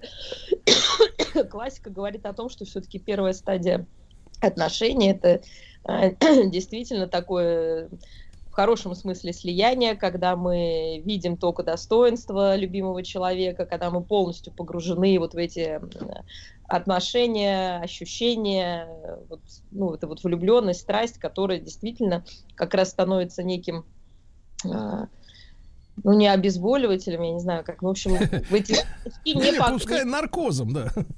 Ну, ну, что-то типа такого, потому что мы не, не видим ни недостатки другого, ни какие-то сложности, и кажется, что так будет всегда, и мы, наконец, нашли вот э, самого близкого своего любимого человека, с которым вот все, все по колено и море, и все трудности, и эта всепоглощенность действительно э, заставляет и в ЗАГС пойти, и начать совместно проживать, э, и, в общем-то, выстраивать, чем-то жертвовать, выстраивать свою новую жизнь. А, И если так начинается, это классическая история, да, там есть определенные этапы развития, свои сложности. Если действительно мы начинаем, как вы говорите, на такую, ну, просто как стратегию, пора замуж там или жениться, вот сейчас возьму первого, я его слепила из того, что было, и дальше, соответственно, опять же, это выстраивается на стратегиях, а не на эмоциональном состоянии, но долго, конечно, не протянет, потому что, ну, реальность, она берет свое, и, в общем-то, мы, наверное, можем принимать другого человека с его недостатками только если у нас есть вот такая эмоциональная конфета, пилюля сладкая, которая, в общем, нам при- приносит больше удовольствия э, этот человек, нежели вот, да, его какие-то там шероховатости, которые, в общем-то, у нас у всех есть. И раздражители. То есть настоящая любовь это вот э, такой, э, скажем так, э, а, антисептик-наркоз, да, для того, чтобы принять человека, ну, например, э, заскорузлые пятки, вот, э, значит, небритые подмышки, вот, храп по ночам, да, чудовищный и все остальное. То есть, если человека не любить, то, в принципе, вот надо посмотреть на пары. Если муж отселен из, из семейной спальни на, на диван в гостиную, то, в принципе, мужчине надо задуматься, а как вот он дошел до такой жизни, что он был, что он стал отселенцем. Ну, задуматься стоит. Другой вопрос, я говорю, стадии разные бывают. Мы не можем на этой первой стадии находиться всю свою жизнь. То есть она длится там до трех лет. Потом Так. мы начинаем видеть человека более объективно, но нас уже многое связывает, общие дела. а, То есть уже, ну, это дружба, поддержка, ну, доверие, надежность. Собственно, любовь складывается из таких трех самых главных компонентов. Это доверие, чувство безопасности, когда вы с этим человеком. Это интерес к этому человеку, к его делам, ну, к какому-то делу его. И, ну, естественно, обоюдный. Обоюдно это все взаимно. И близость, как духовная, то есть вы, вы можете поделиться своими переживаниями, радостями, горе, и физическая, да, это сексуальная жизнь в том объеме, который всех устраивает. Если вот эти три параметра доверия, э, интерес и близость существуют, вот, все отлично, у вас любовь. Если и хорошие отношения. Доктор сказал, запомните, ребята. да, если кто-то начинает страдать, э, то все, уже будет дисбаланс и будет э, ну, какой-то дискомфорт. э, Кто-то из членов этой семьи Ну вот, испытывает. Мария, Мария, и корневой, и корневой вопрос. А можно ли, э, ну, скажем так, после по истечении трехлетней анестезии, э, значит, при э, обнаружении каких-то шероховатостей, я не про пятки, но вот в отношениях, да, это дело подправить, или речь идет о том, что просто прошла влюбленность, а настоящей любви так и не случилось. И людям надо бы, лучше бы, конечно, бы э, разбежаться. Нет, э, это же стадии. Я повторяю, что это не значит, что это нужно, даже не то, что нужно, это а, определенная стадия. Если отношения действительно люди вот испытывают друг другу вот определенные вот эти все параметры, то, э, смотрите, первая стадия, мы слиплись, да, мы не видим даже друг друга, у нас просто там какой-то идет такой симбиотический процесс. Нам, вот там вот Шевеление. Потом, э, естественно, происходит э, некая дистанция, и мы уже начинаем друг друга видеть более объемно. И это, ну, это взру- ну, как сказать, взросление, можно сказать, в отношениях. Так же, как ребенок сначала идеализирует маму, потом где-то обесценивает, потом относится к ней уже э, как к нормальному человеку со своими достоинствами и недостатками. Также и с партнером. То есть мы понимаем, что да, мне нравится вот это и это, но человек является живым человеком, он не идеал, и есть у него какие-то недостатки, но я его принимаю, потому что ну, он мне дорог, и мне вот важнее вот что-то там, ну, какие-то, да, другие э, его качества, которыми он обладает. И тогда уже формируются реальные отношения, потому что жить э, с выдуманным персонажем в голове, это, конечно, тоже приведет к разочарованию и к разрыву. Э, Мария, ну и, и, и чип в пальце тоже не сможет, к сожалению, помочь, да? Нет, Вот. чип не по... Да. Даже если, например, это указательный или средний палец. А, вот, друзья мои, Мария Киселева, клинический психолог, доктор психологических наук, э, так сказать, отселенцы. Запомните, что с вами делают, надо внимательно изучить и понять. В конце концов, имею я право узнать, а? Золотой мой, что-что, а право-то вы имеете. Право имею. Друзья мои, наш проект «Право имею». Естественно, я рад приветствовать Александра Рутюнова, адвоката, бессменного нашего. Саш, доброе утро. Доброе утро, Сергей. Да, Александр. Ну и сегодня мы начинаем такой, наверное, некоторый цикл даже лекций э, по вопросам тонкостей наследования. Ну, ремарка такая, Владик. Наследование для тех, кто что-то нажил. Да, Когда да, да. есть что. Это Да, точно. Да. Да, хотя бывают случаи, конечно, наверное, вот сегодня читал новость, как в Крыму, э, значит, э, бандершу 38-летнюю и ее подельников э, отдали под суд за то, что они промышляли черным риэлторс- риэлторством. Они, значит, умерших людей, у которых оставались квартиры, которым им некуда было почему-то некому завещать, да, по разным, по каким-то причинам. Вот они фактически мертвецов грабили. Вот. И бывает и такой случай. Но мы о другом, правильно, Александр? Вот. Мы о другом, да. да. когда есть кому и что. вот.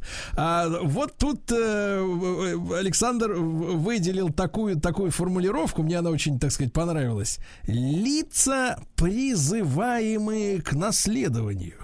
Очень Призываю вас наследовать. Вот. Ну, понятно, юридический, э, юри- юридический русский язык. Александр, а что имеется в виду под лицами, которые призываются к наследованию?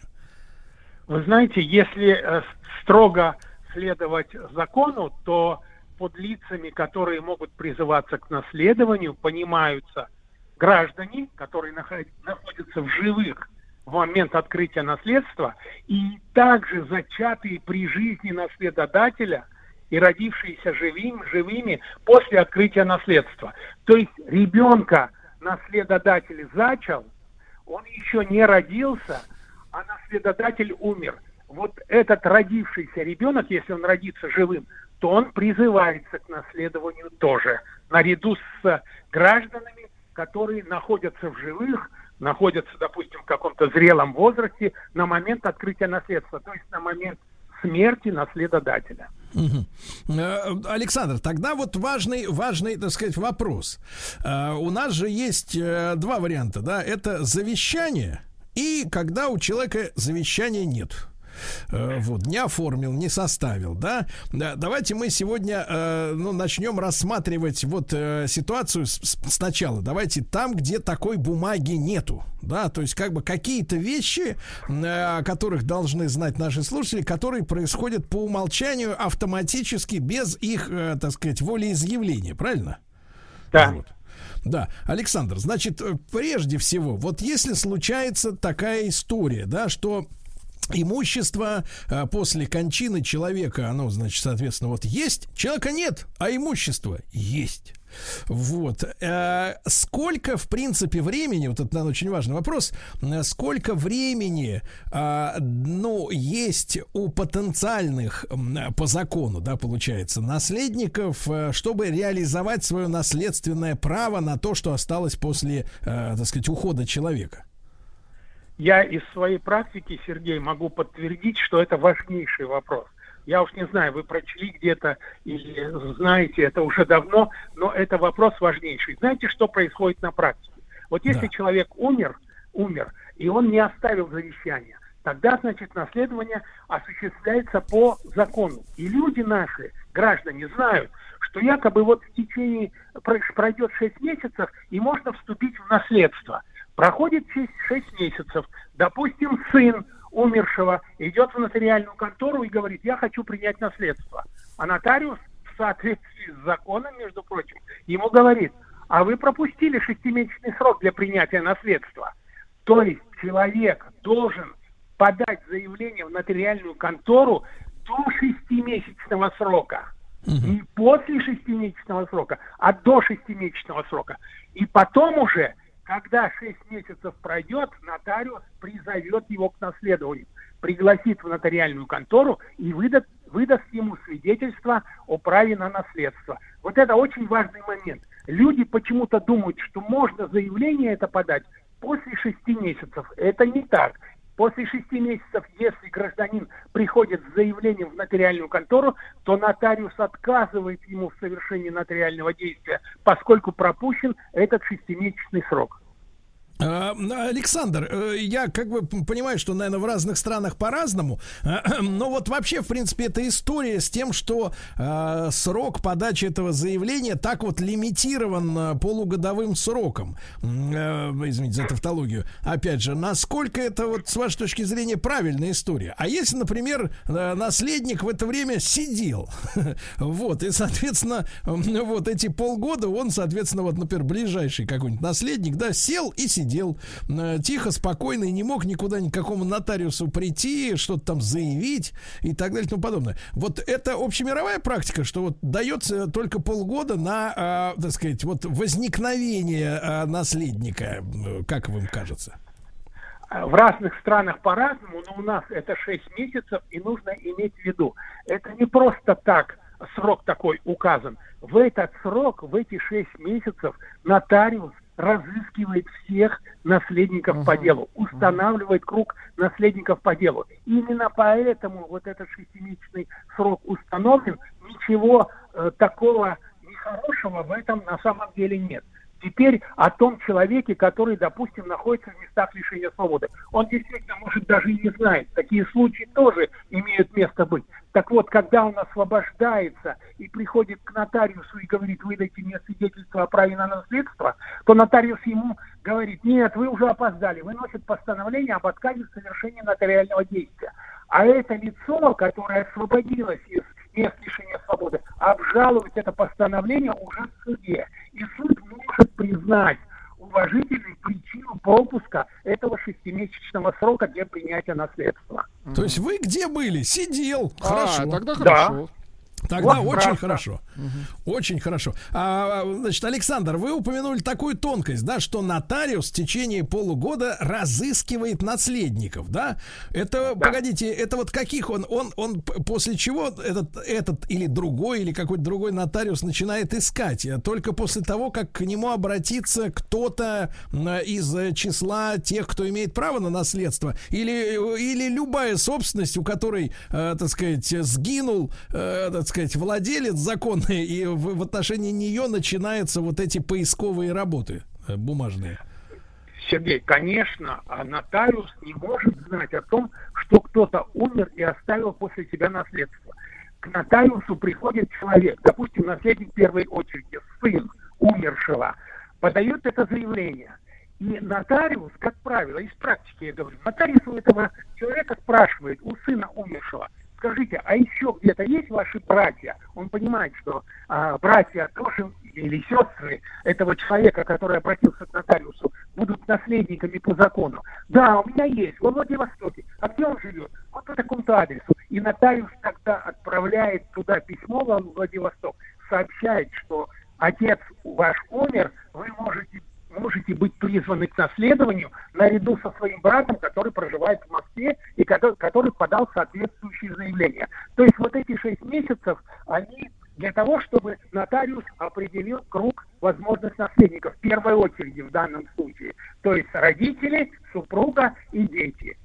Ну, а как он, э, как он, собственно говоря, э, Александр, как он определяет? Он же, э, так сказать, не из прокуратуры, как бы не из следственных органов. Откуда он может получить сведения, что, например, у ушедшего человека есть какие-то родственники? Вот это, я понимаю, что это, наверное, внутренняя кухня, но тем не менее.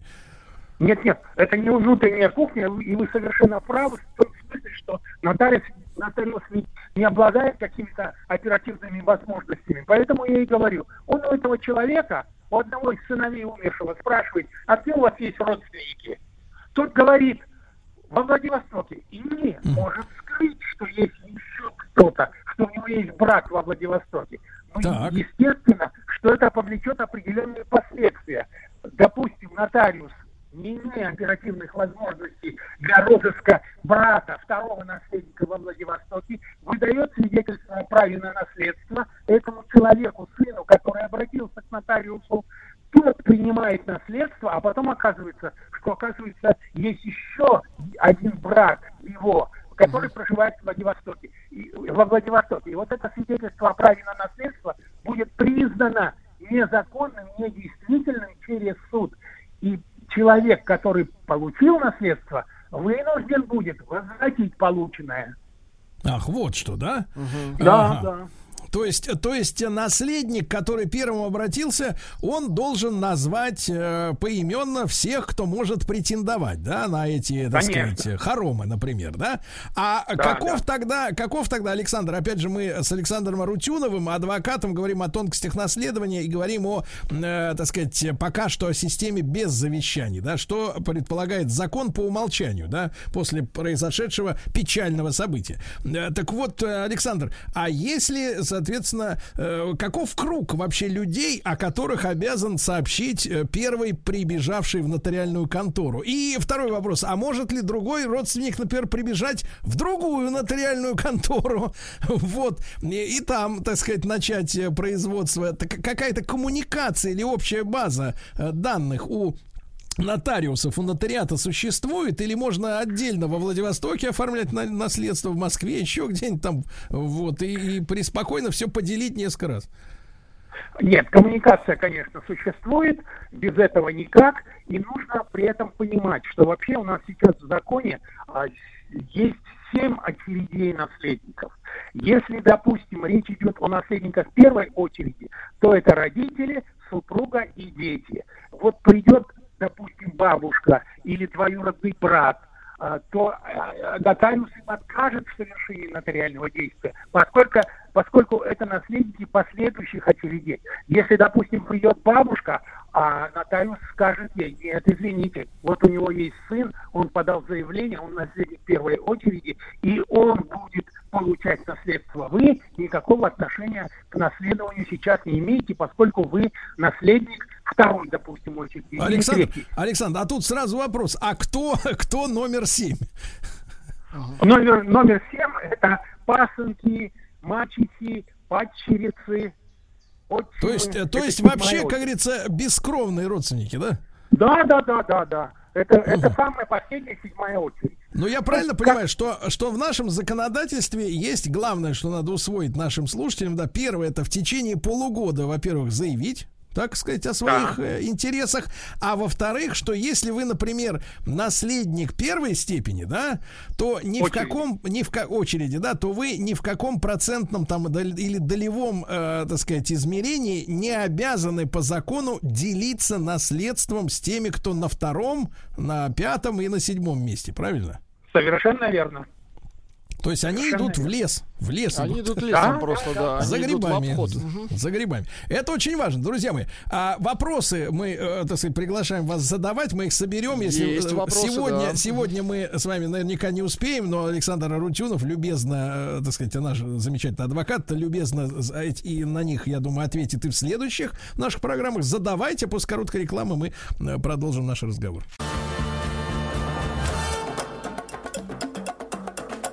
В конце концов, имею право узнать, а? Золотой мой, что-что, а право-то вы имеете. Право имею. Друзья мои, итак, Александр Арутюнов, адвокат, э, с нами в проекте «Право имею». Владик, ну, поскольку вопросы некоторые уже, как бы, так сказать, пришли, Есть, может есть. быть, по свежим следам Да, Александра давайте. озадачить. да. Очень важный вопрос, очень серьезный. У- э, мне в наследство достанутся две квартиры, пока не достались, достанутся. Если я вступлю, э, вступлю в наследство, то при разводе жена будет иметь право на долю от этих унаследованных квартир или лучше заблаговременно развестись, спрашивает наш хитрый мужчина. Ах ты подлица.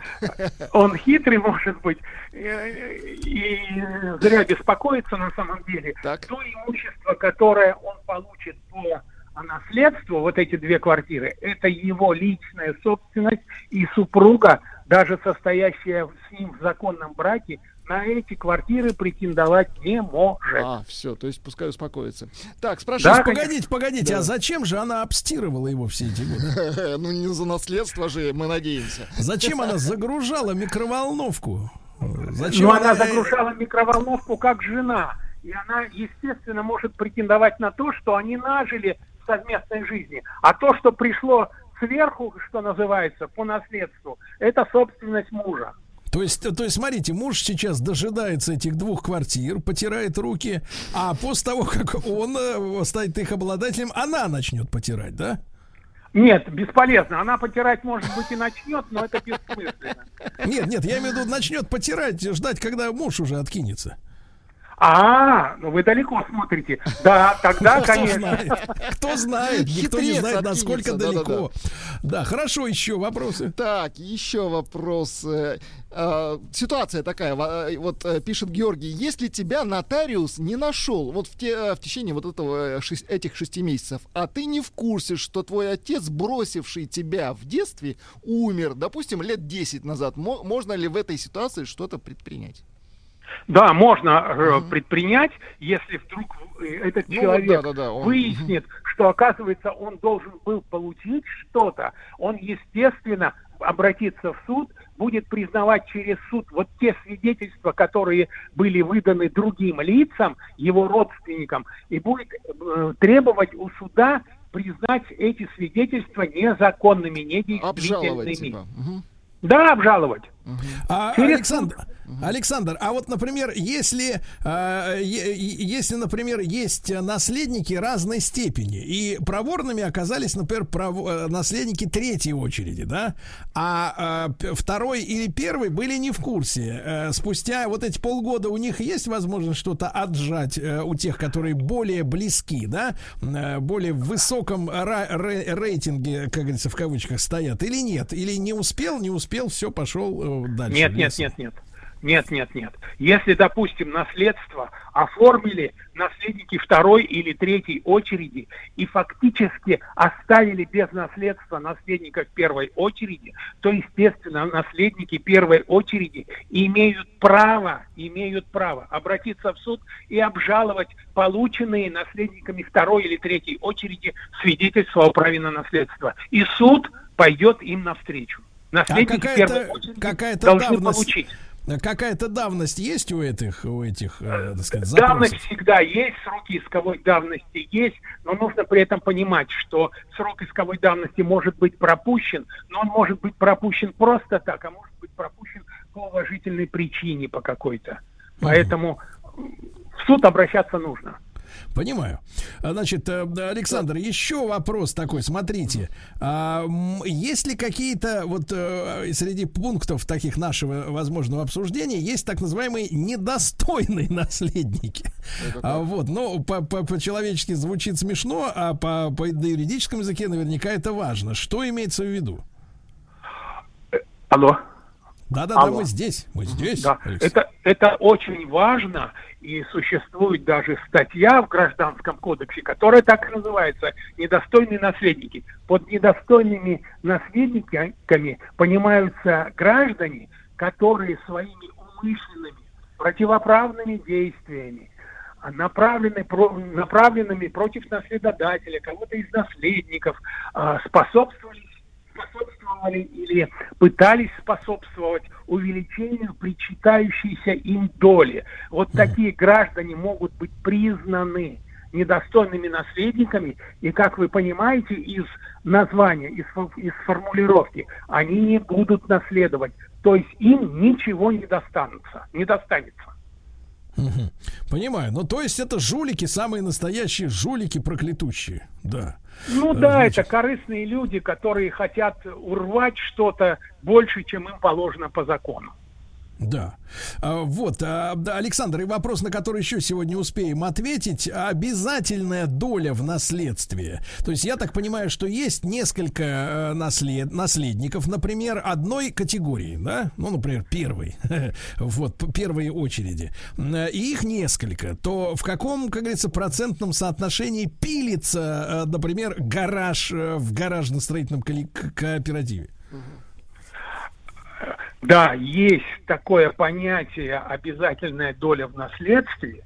Вот когда речь идет об обделенных, несовершеннолетних, нетрудоспособных детях, нетрудоспособных супругах, родителях нетрудоспособных, нетрудоспособных иждивенцев, иж- иждивенцах, то они в любом случае наследуют независимо от содержания завещания не менее половины доли, которая им причиталась бы при наследовании по закону. То есть они в любом случае наследуют. Правда, меньше половину не менее половины доли, но тем не менее они наследуют. То А есть, почему же, допустим, Александр, почему ж половину-то?